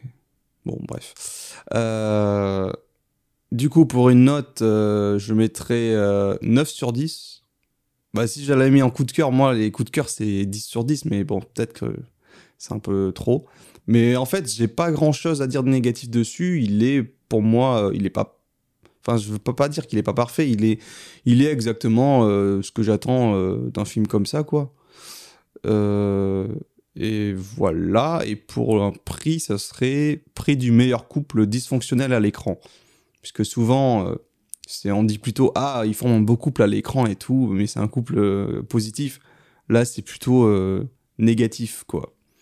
Euh, mais je crois quand même à leur histoire et tout, et voilà, je me dis que ça existe. Ça doit exister. On peut passer au moment tant attendu de l'émission, le jeu de la fin, la barlographie. Un film comme ça qui se passe dans le désert avec deux mecs qui traversent et c'est des. Est-ce qu'on contemple plus qu'on en raconte ou est-ce qu'on raconte plus qu'on le contemple? Je dis, moi, le Alien 2049, euh, bon, euh, c'est très beau esthétiquement parlant, mais je pourrais manger un Twix pendant la séance. C'est une question intéressante, mais je n'ai pas de réponse. Champ contre champ, Matrix, Amélie Poulain, euh, pouf, paf, pouf. euh, tu parles comme dans ton film, toi. Tu ne t'arrêtes pas. Il est dans l'air du temps. Mais on va où, quoi? Le principe est simple, faire deviner le nom d'un film aux deux autres en racontant son intrigue de manière approximative et en mélangeant les noms des auteurs ou interprètes très sereinement, mais toujours avec l'assurance d'épater la galerie. Alors du coup, qui a une barlographie sous le coude là? Zach? Moi j'en ai une du coup, mais tu veux faire la tienne d'abord? La mienne est un peu pétée aujourd'hui. Moi aussi. Bon, Moi elle est en impro. ah bah vas-y, vas-y. Tu veux que je fasse la mienne en impro? Tu veux la faire après, après moi? Non, je peux la faire si tu veux. Allez, vas-y, fais-moi, fais-nous, fais-nous une belle impro là. Ok. Alors, ça fait un peu longtemps que j'ai pas vu le film, hein. vous serez indulgents comme d'habitude. Bien sûr. Donc dans mes souvenirs, c'est l'histoire d'un mec, genre c'est un peu un loser, tu vois. Il sait pas faire grand chose de ses dix doigts. Et il habite dans un village un peu genre euh, campagne, tu vois, euh, genre maison en pierre et tout. Et un jour, il y a un boug qui ressemble euh, un peu au gars de CTLM, tu vois. Et genre il arrive et dans un repas de famille et lui dit ouais euh, dans un mois euh, va me voir là-bas, tu vois. Mais on sait pas pourquoi il dit ça en fait. Et je sais pas. Et du coup, l'autre, comme il a rien à foutre de sa vie, bah je sais pas, il se dit bon bah je vais y aller, tu vois. Enfin, je crois qu'il se fait un peu forcer par son oncle ou un truc comme ça. Je crois que j'ai C'est un film. peu ouais. Mais vas-y, Et continue. puis et puis dans son voyage là, bah il va rencontrer des gens. À un moment, il se prend pour le petit prince ou je sais pas quoi, genre euh, genre il rencontre un renard. Je peut-être euh, le logo Firefox qui prend vie, je ne sais pas. Euh, il rencontre un gars et ah non, c'est sa meuf en fait, je sais plus. Il lui fait bref, il y a une scène de branlette et euh, Ah ouais? et après Ah. il se passe d'autres trucs et à un moment je crois il rencontre euh, un fantôme dans une maison hantée, tu vois un peu comme euh, Amityville mais pas pareil parce que c'est au bord d'un lac. Et genre euh, et après il rencontre des gens genre tu vois Jack et, et le haricot magique genre dans Jack il y a un gars il habite en haut d'un truc. Ouais. un, un géant voilà. Mais sauf que eux ils sont chauves et tout nus. Mais ils sont grands mais chauves et tout nus et même à un moment il se dit oh trop bien euh, je trouve des champignons et genre il les mange et après il vomit. Et enfin il, il se passe beaucoup de choses mais euh, c'est un peu confus. Peut-être euh, je sais plus au final s'il retrouve le gars de CTLM si c'est ça il retrouve le gars de Bah CTLM et le gars de CTLM il lui dit euh, arrache-moi le buisson tu vois. Et et lui il veut pas du coup il part en courant. Mais mais en fait et en fait après il finit par euh, par se faire trahir par toute sa famille et et il meurt et en fait non c'était un rêve du gars de Ah, CTLM si, qui lui avait mis dans la tête et genre enfin bref c'est c'est Ouais. assez confus Ah, quoi mais confus, euh, hein. je crois qu'il y a un rapport avec euh, Non, mais te fatigue. avec pas. un avec une table mais genre elle est carrée tu vois la table enfin elle a Oh, une forme oh. particulière en tout cas mais genre c'est son oncle Mais je non. crois son, son, son oncle il a commandé une table carrée je sais pas d'inspi gros mais Putain. Ikea, quoi. Ils ont, ils ont merdé la commande. ah les suédois. Ouais. Euh, J'ai pas du tout. hein. ah si si mais le gars en plus euh, le gars il, il, il a participé aussi mais c'était euh, avant tu vois il a participé à un jeu télé genre avec Julien Lepers Ah, Et, ah, et il a gagné en plus. Et aussi, et aussi une fois, il a réparé un robot, mais genre euh, Hmm. en Afrique, mais là où ils Oh. sont pas noirs. où ils sont... oh putain, je viens de me rendre compte de la dinguerie que j'ai dit. Mais, mais tu sais, le pays d'Afrique, mais où ils parlent anglais et en même temps africain et en même temps bizarre. Tu vois là? Genre le Kenya, Là où dans un autre. la Somalie, Non. la Non. Namibie? Afrique du C'est Sud. c'est- Afrique Soudan? Du Sud, voilà. Ah, ouais, là, là où il y a, là où il y a des, des ghettos avec des crevettes là. Mais, euh, mais voilà. Non, mais je- Euh, mec, je vois tellement pas. Pardon, je... je- suis parti vraiment très loin. Genre, euh, Alors- on l'a tous vu ce genre. ce Est-ce que, est-ce que, est-ce que, est-ce vu. que, oui, oui, tu l'as vu. Alors, Est-ce que déjà, est-ce que déjà tu as un indice de qui ça peut être le personnage principal? En fait, avec les indices que j'ai donnés, tu peux retrouver qui c'est. Pas du tout. Il a, il a participé à un jeu télé style Julien Lepers et il a gagné. Mais t'as cru que je regarde des jeux télé, frère euh, Non mais C'est. c'est un film. Waouh. alors Il y a ouais. pas 150 films avec des jeux télé. c'est pas. Non, mais t'inquiète. Moi, j'ai- je peux dire euh, mon raisonnement. Oui, vas-y, dis. Parce que malheureusement, en fait, du coup, c'est un film, on l'a vu tous les deux, mais on l'a pas du tout apprécié. On est passé un peu à côté. Oui, je sais, c'est pour ça. Et du coup, là, le fait que tu.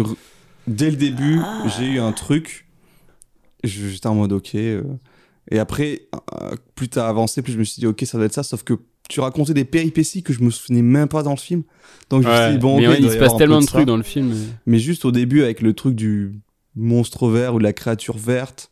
Et puis Attends, trucs je de pierre avec l'oncle, je me suis dit ah, c'est peut-être ça. Et du coup, ça s'est vérifié euh, par la suite. Non, mais moi, je vois pas du tout. Euh, bah ouais. Un film qu'on a vu Sinon, récemment, alors- que tu nous as conseillé, Jean-Jacques? Non, on l'a pas vu récemment, on l'a vu il y a, il y a c'est un an ou deux, Il y quoi. a deux, Mais- un- deux ans. ouais. C'est toujours toi qui nous en a parlé et nous, on l'a vu après tous les deux même ou- pas. Non. Non, non, euh, moi Ah. aussi, ça, veux très envie de le voir. On l'a vu, mais quand on était à Bordeaux il y a longtemps. Oh C'était sur Prime Video, je crois. Non, même pas, on l'avait téléchargé. Non, c'était téléchargé parce que soit- c'était. Vert. Il est pas sorti Oui. en France en salle, en fait. Si, si, un- si, si. Mais Euh, il est non. sorti genre 6 mois après. Si, je t'assure qu'il est passé en salle en France. Mais où Ça, ça, c'est sûr et certain. Où ça Parce qu'il est sorti. euh, Quand il est sorti, c'était... je sais qu'il y avait cette polémique, machin. Les gens, ils se plaignaient. Ah, les Oui, mais il est, euh, il est passé dans, dans quelques salles, tu vois. Mais oui, il est en mode passé en France. il me exceptionnel, mais sinon, il est sorti vraiment sur Prime Video. En, en Belgique, il est sorti en salle. Mais euh, en France, c'était Prime. Oui, bah c'est pour ça. Moi, moi, j'ai le DVD belge en fait, parce qu'il n'y a pas d'édition française. Mais du coup, c'est un film euh, sur un récit mythologique. Euh, L'acteur, Ah, c'est. The Green Knight. Voilà, Ouais. c'est ça. Ah ouais, d'accord. Mythologique, ça m'a aidé ce mot. Ouais. Ah ouais. Ouais, mais j'allais pas dire que c'était, j'allais pas dire que c'était les Chevaliers de la Table Ronde, sinon c'était un peu. Et c'est quoi avec le fin. jeu, du coup, le jeu télé, là? J'ai pas ça, par contre. Du coup, Bah, le- c'est Slumdog Millionnaire. l'acteur c'est Dave Patel qui joue dans Slumdog Ah ouais, Millionnaire. d'accord. Et le film Et euh, l'autre, sud-africain, c'est Chappie, je crois, c'est ça? Ouais. Ouais, ça, j'avais Chapeau, pas du chapeau. tout. C'est pour ça que j'ai dit après la ville où il y a les crevettes parce que c'est Oui. District 9. euh, voilà. Ouais, C'est ouais, trop technique pour moi, ça. Bah, c'est le but. pas hein. mal, hein. C'était bon, j'ai trouvé assez. J'ai fait un. Ah, c'était confus. Ah, en fait, moi, je me souviens tellement pas du rapidement. film que je... tout ce que tu disais là, je... je je sais pas, je pensais à plein de trucs différents, mais je Au me souviens départ, je vraiment que dalle ouais. du film, genre je vraiment pensais rien. de, je pensais à Shrek, je sais pas pourquoi, j'étais en Ouais, mode ok, vert, créature euh, verte. The Grinch et tout. Fait, je cherchais tous les trucs, les créatures vertes, et quand t'as commencé à dire euh, Nice. une maison de pierre, puis après euh, l'oncle, j'étais en mode ah, ça ressemble. Ouais, et les oublié, aventures et tout, j'étais en mode ok, je me souvenais plus, j'étais en mode ah, il doit y avoir un truc de renard, la branlette. Et par contre, la fin avec euh, le rêve et tout ça, je me souvenais, ça m'avait un peu fucked up et tout. Ah ouais. Mais il faudrait ouais, que je le revoie, écoute. euh, Mais il est génial ce film. Bah, Je- en fait, je, a je comprends pas ça. comment vous avez fait pour pas l'aimer, tu vois. En fait, moi, je comprends pas comment t'as je kiffé crois que j'étais pas dans euh, le mood. euh, je sais euh, pas. Ghost Story. Parce que moi, pas Ghost Story, j'ai j'aime bien. Ghost Story. Je l'ai Ah. je vu Ah, une c'est pas toi. Ah non, c'est pas toi, pardon. J'ai un pote qui est archi fan de Ghost Story. Moi, je l'ai Parce que moi, Ghost Story, je me suis fait chier de fou. Ah oui. En fait, je, Ah. je trouve ça trop beau, mais c'est chiant comme la mort. Ouais, Et, ok, euh, ok. Bah, je sais pas, pour moi, c'est un peu la même chose, les deux films. Sauf qu'il se passe plus Ouais, de choses mais- dans... euh, En fait, en fait, il y a le euh, côté fantasy qui Ouais, me, bah oui, il y a le côté fantasy qui me, qui me, qui me, qui m'attrape. Ouais, bien sûr. Mais, euh, mais je trouve le film est super beau, la musique est géniale et moi j'aime bien ce genre d'odyssée, tu vois, avec des plein de péripéties qui ont rien à voir les unes avec les autres. Mais c'est, un, conte quoi au final, c'est une légende, tu vois. Ok, allez, à mon tour. Alors, ah, pareil, vous m'excuserez, c'est un film euh, j'ai vu il y a fort, fort longtemps. Donc, euh, si ça s'embrouille un peu dans ma mémoire, euh, faut pas trop m'en vouloir. Ok, alors du coup, euh, donc c'est un mec qui était une star euh, dans les années 70. Par là, quoi. Euh, le mec, il est chauve, il marche pieds nus sur du verre. Ah non, pardon, ça c'est un autre. Euh, non, par contre, lui, il aime bien être nu. Chelou le mec, chelou. Et en fait, il est boxeur et il a joué dans un film porno. Il a même sa marionnette dans les guignols. Ah non, pardon. non, c'est toujours pas lui, c'est toujours pas lui. Bon, en fait, il a fait plein de films, ok? Euh, Et puis souvent, dans ces films, ça pète dans tous les sens. c'est testostérone land, souvent. Genre, bonhomme, quoi, Euh, Donc là, le film en question, ça ressemble à un robot électroménager ou une bière forte pour Clodo. C'est un peu... Ça ressemble à ça, le, nom. Le titre du film qu'on cherche. Et puis le mec, il parle comme un nazi. Un peu. Ben, c'est pas un nazi, hein. D'accord? Par contre, il est autrichien, comme Hitler. Et puis le gars, il a aussi fait de la politique. C'est un peu le David Douillet américain, t'as vu? Et aujourd'hui, si tu le suis sur Instagram, tu verras qu'il vit avec un âne et un mini poney chez lui. Le gars, il est starbé, quoi. Attends, attends, attends. Putain, ça me revient. Ça me revient un peu là. Le film, c'est genre Retour vers le futur, mais avec des robots aspirateurs un peu, t'as vu? Voilà. Et puis Ah. le nom, attends, l'acteur, son nom, il a- c'est un peu comme la marque de shampoing là. Euh, euh, Ouais, Schwar- Schwarzkopf. Schwarzkopf. J'ai- j'ai- j'ai- j'ai. Ah, je crois, il- voilà, Arnaud Schwarzkopf. Voilà, ce sera tout. Quelqu'un a trouvé la réponse? Ouais. Oui. Ok, alors, je vais compter jusqu'à 3 et vous allez le dire en même temps, ok? C'est marrant ça. 1, Ouais. 2, 3. Terminator. Terminator. Heureusement que j'ai dit en même temps. Mais oui, effectivement, mes petits loulous, bravo, bravo, c'était Terminator. Bravo. Ouais. C'était dur à trouver, n'est-ce Wow. pas? Oh C'était oui. dur. En fait, Ah, je Par m'étais dit euh, certains Dis les fausses indices. pistes. Ouais. Les fausses pistes. Bah, au que J'ai départ. rien compris aux fausses pistes. Ok, je, re- il je, est pas chauve, euh, il est pas chauve, Schwarzenegger. je refais mon cheminement arrive, rapidement. euh, Non. Oui, mais il, Il est à arrive poil, tout mais il est nu, pas euh. chauve. Eh oui, il est pas chaud. Oui, mais Ouais, il est pas chauve. Bon, je, vite fait, je, je redis. Du coup, au début, j'ai dit c'est un mec star des années 70, mais du coup, c'était faux. Enfin, c'est plus des années 80, c'était pour faire la confusion. Et ensuite, j'ai parlé euh, de chauve qui marche pieds nus sur du verre, mais c'est un autre. Enfin, c'était Bruce Willis, dans Die Hard notamment. Ah ouais, ok. Mais du coup, je disais qu'il aimait bien être nu pour le côté pieds nus. Bon, ça, forcément, c'est Terminator. Après, je dis c'est un boxeur qui a joué dans un film porno, il a sa marionnette dans les guignols. Mais en fait, c'est un autre. Là, c'est Stallone. C'était pour en fait euh, évoquer un peu les trois grosses figures euh, de films d'action des années 80-90. Enfin, c'était surtout Stallone et Schwarzy, mais il y avait un peu Bruce Willis euh, d'une certaine mesure. Puis voilà, puis le reste c'était plus. euh, Moi, j'aime bien le côté euh, Bon, ça ressemble à un robot parce que Terminator, la terminaison là en or, mais surtout euh, une bière forte pour Ah, Clodo là. Maximator. Maximator. Je vais Ah, faire une blague Ouais, je ça. un truc ça, avec ça m'a Maximator, perturbé. mode, mais qu'est-ce que c'est que cette merde? Bon, bah, après, voilà, quoi, le côté au- autrichien, il a fait de la politique, enfin, c'est assez évident. euh. Mais Ouais. c'est pas évident, je crois, je suis de moins en moins inspiré pour ce- cette chronique, euh, malheureusement. Eh bien voilà, l'ultime séance touche à sa fin. Merci beaucoup de nous avoir écoutés. N'oubliez pas donc que vous pouvez nous retrouver sur toutes les plateformes de streaming, Spotify, Deezer, Apple Podcast, Google Podcast et tutti quanti, mais également sur YouTube. Zach, Easy, merci beaucoup d'avoir été là avec moi pour cette émission de qualité. Merci. Merci à toi. Du coup, pour le prochain épisode de l'Ultime Séance, ce sera un épisode hors série consacré à nos top films 2023. Et en attendant, on vous dit à la prochaine. Salut Salut. Salut. Tu peux ranger tes écouteurs, le podcast est terminé. Descends bien à ton arrêt, ferme bien la porte des WC. J'espère que tu as bien noté les films qui t'ont intéressé. J'espère qu'on a plu à l'audience, car c'était l'ultime séance. Merci beaucoup de nous avoir écoutés.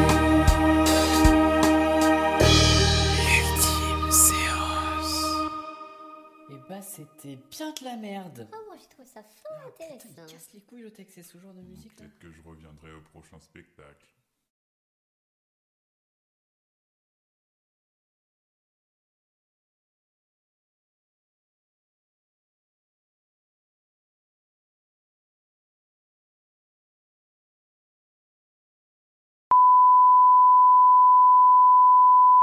Arrêter de bailler, il se fait 4 fois que tu bailles. J'ai pris du café pourtant. Oula. ah, C'était quoi ce bruit?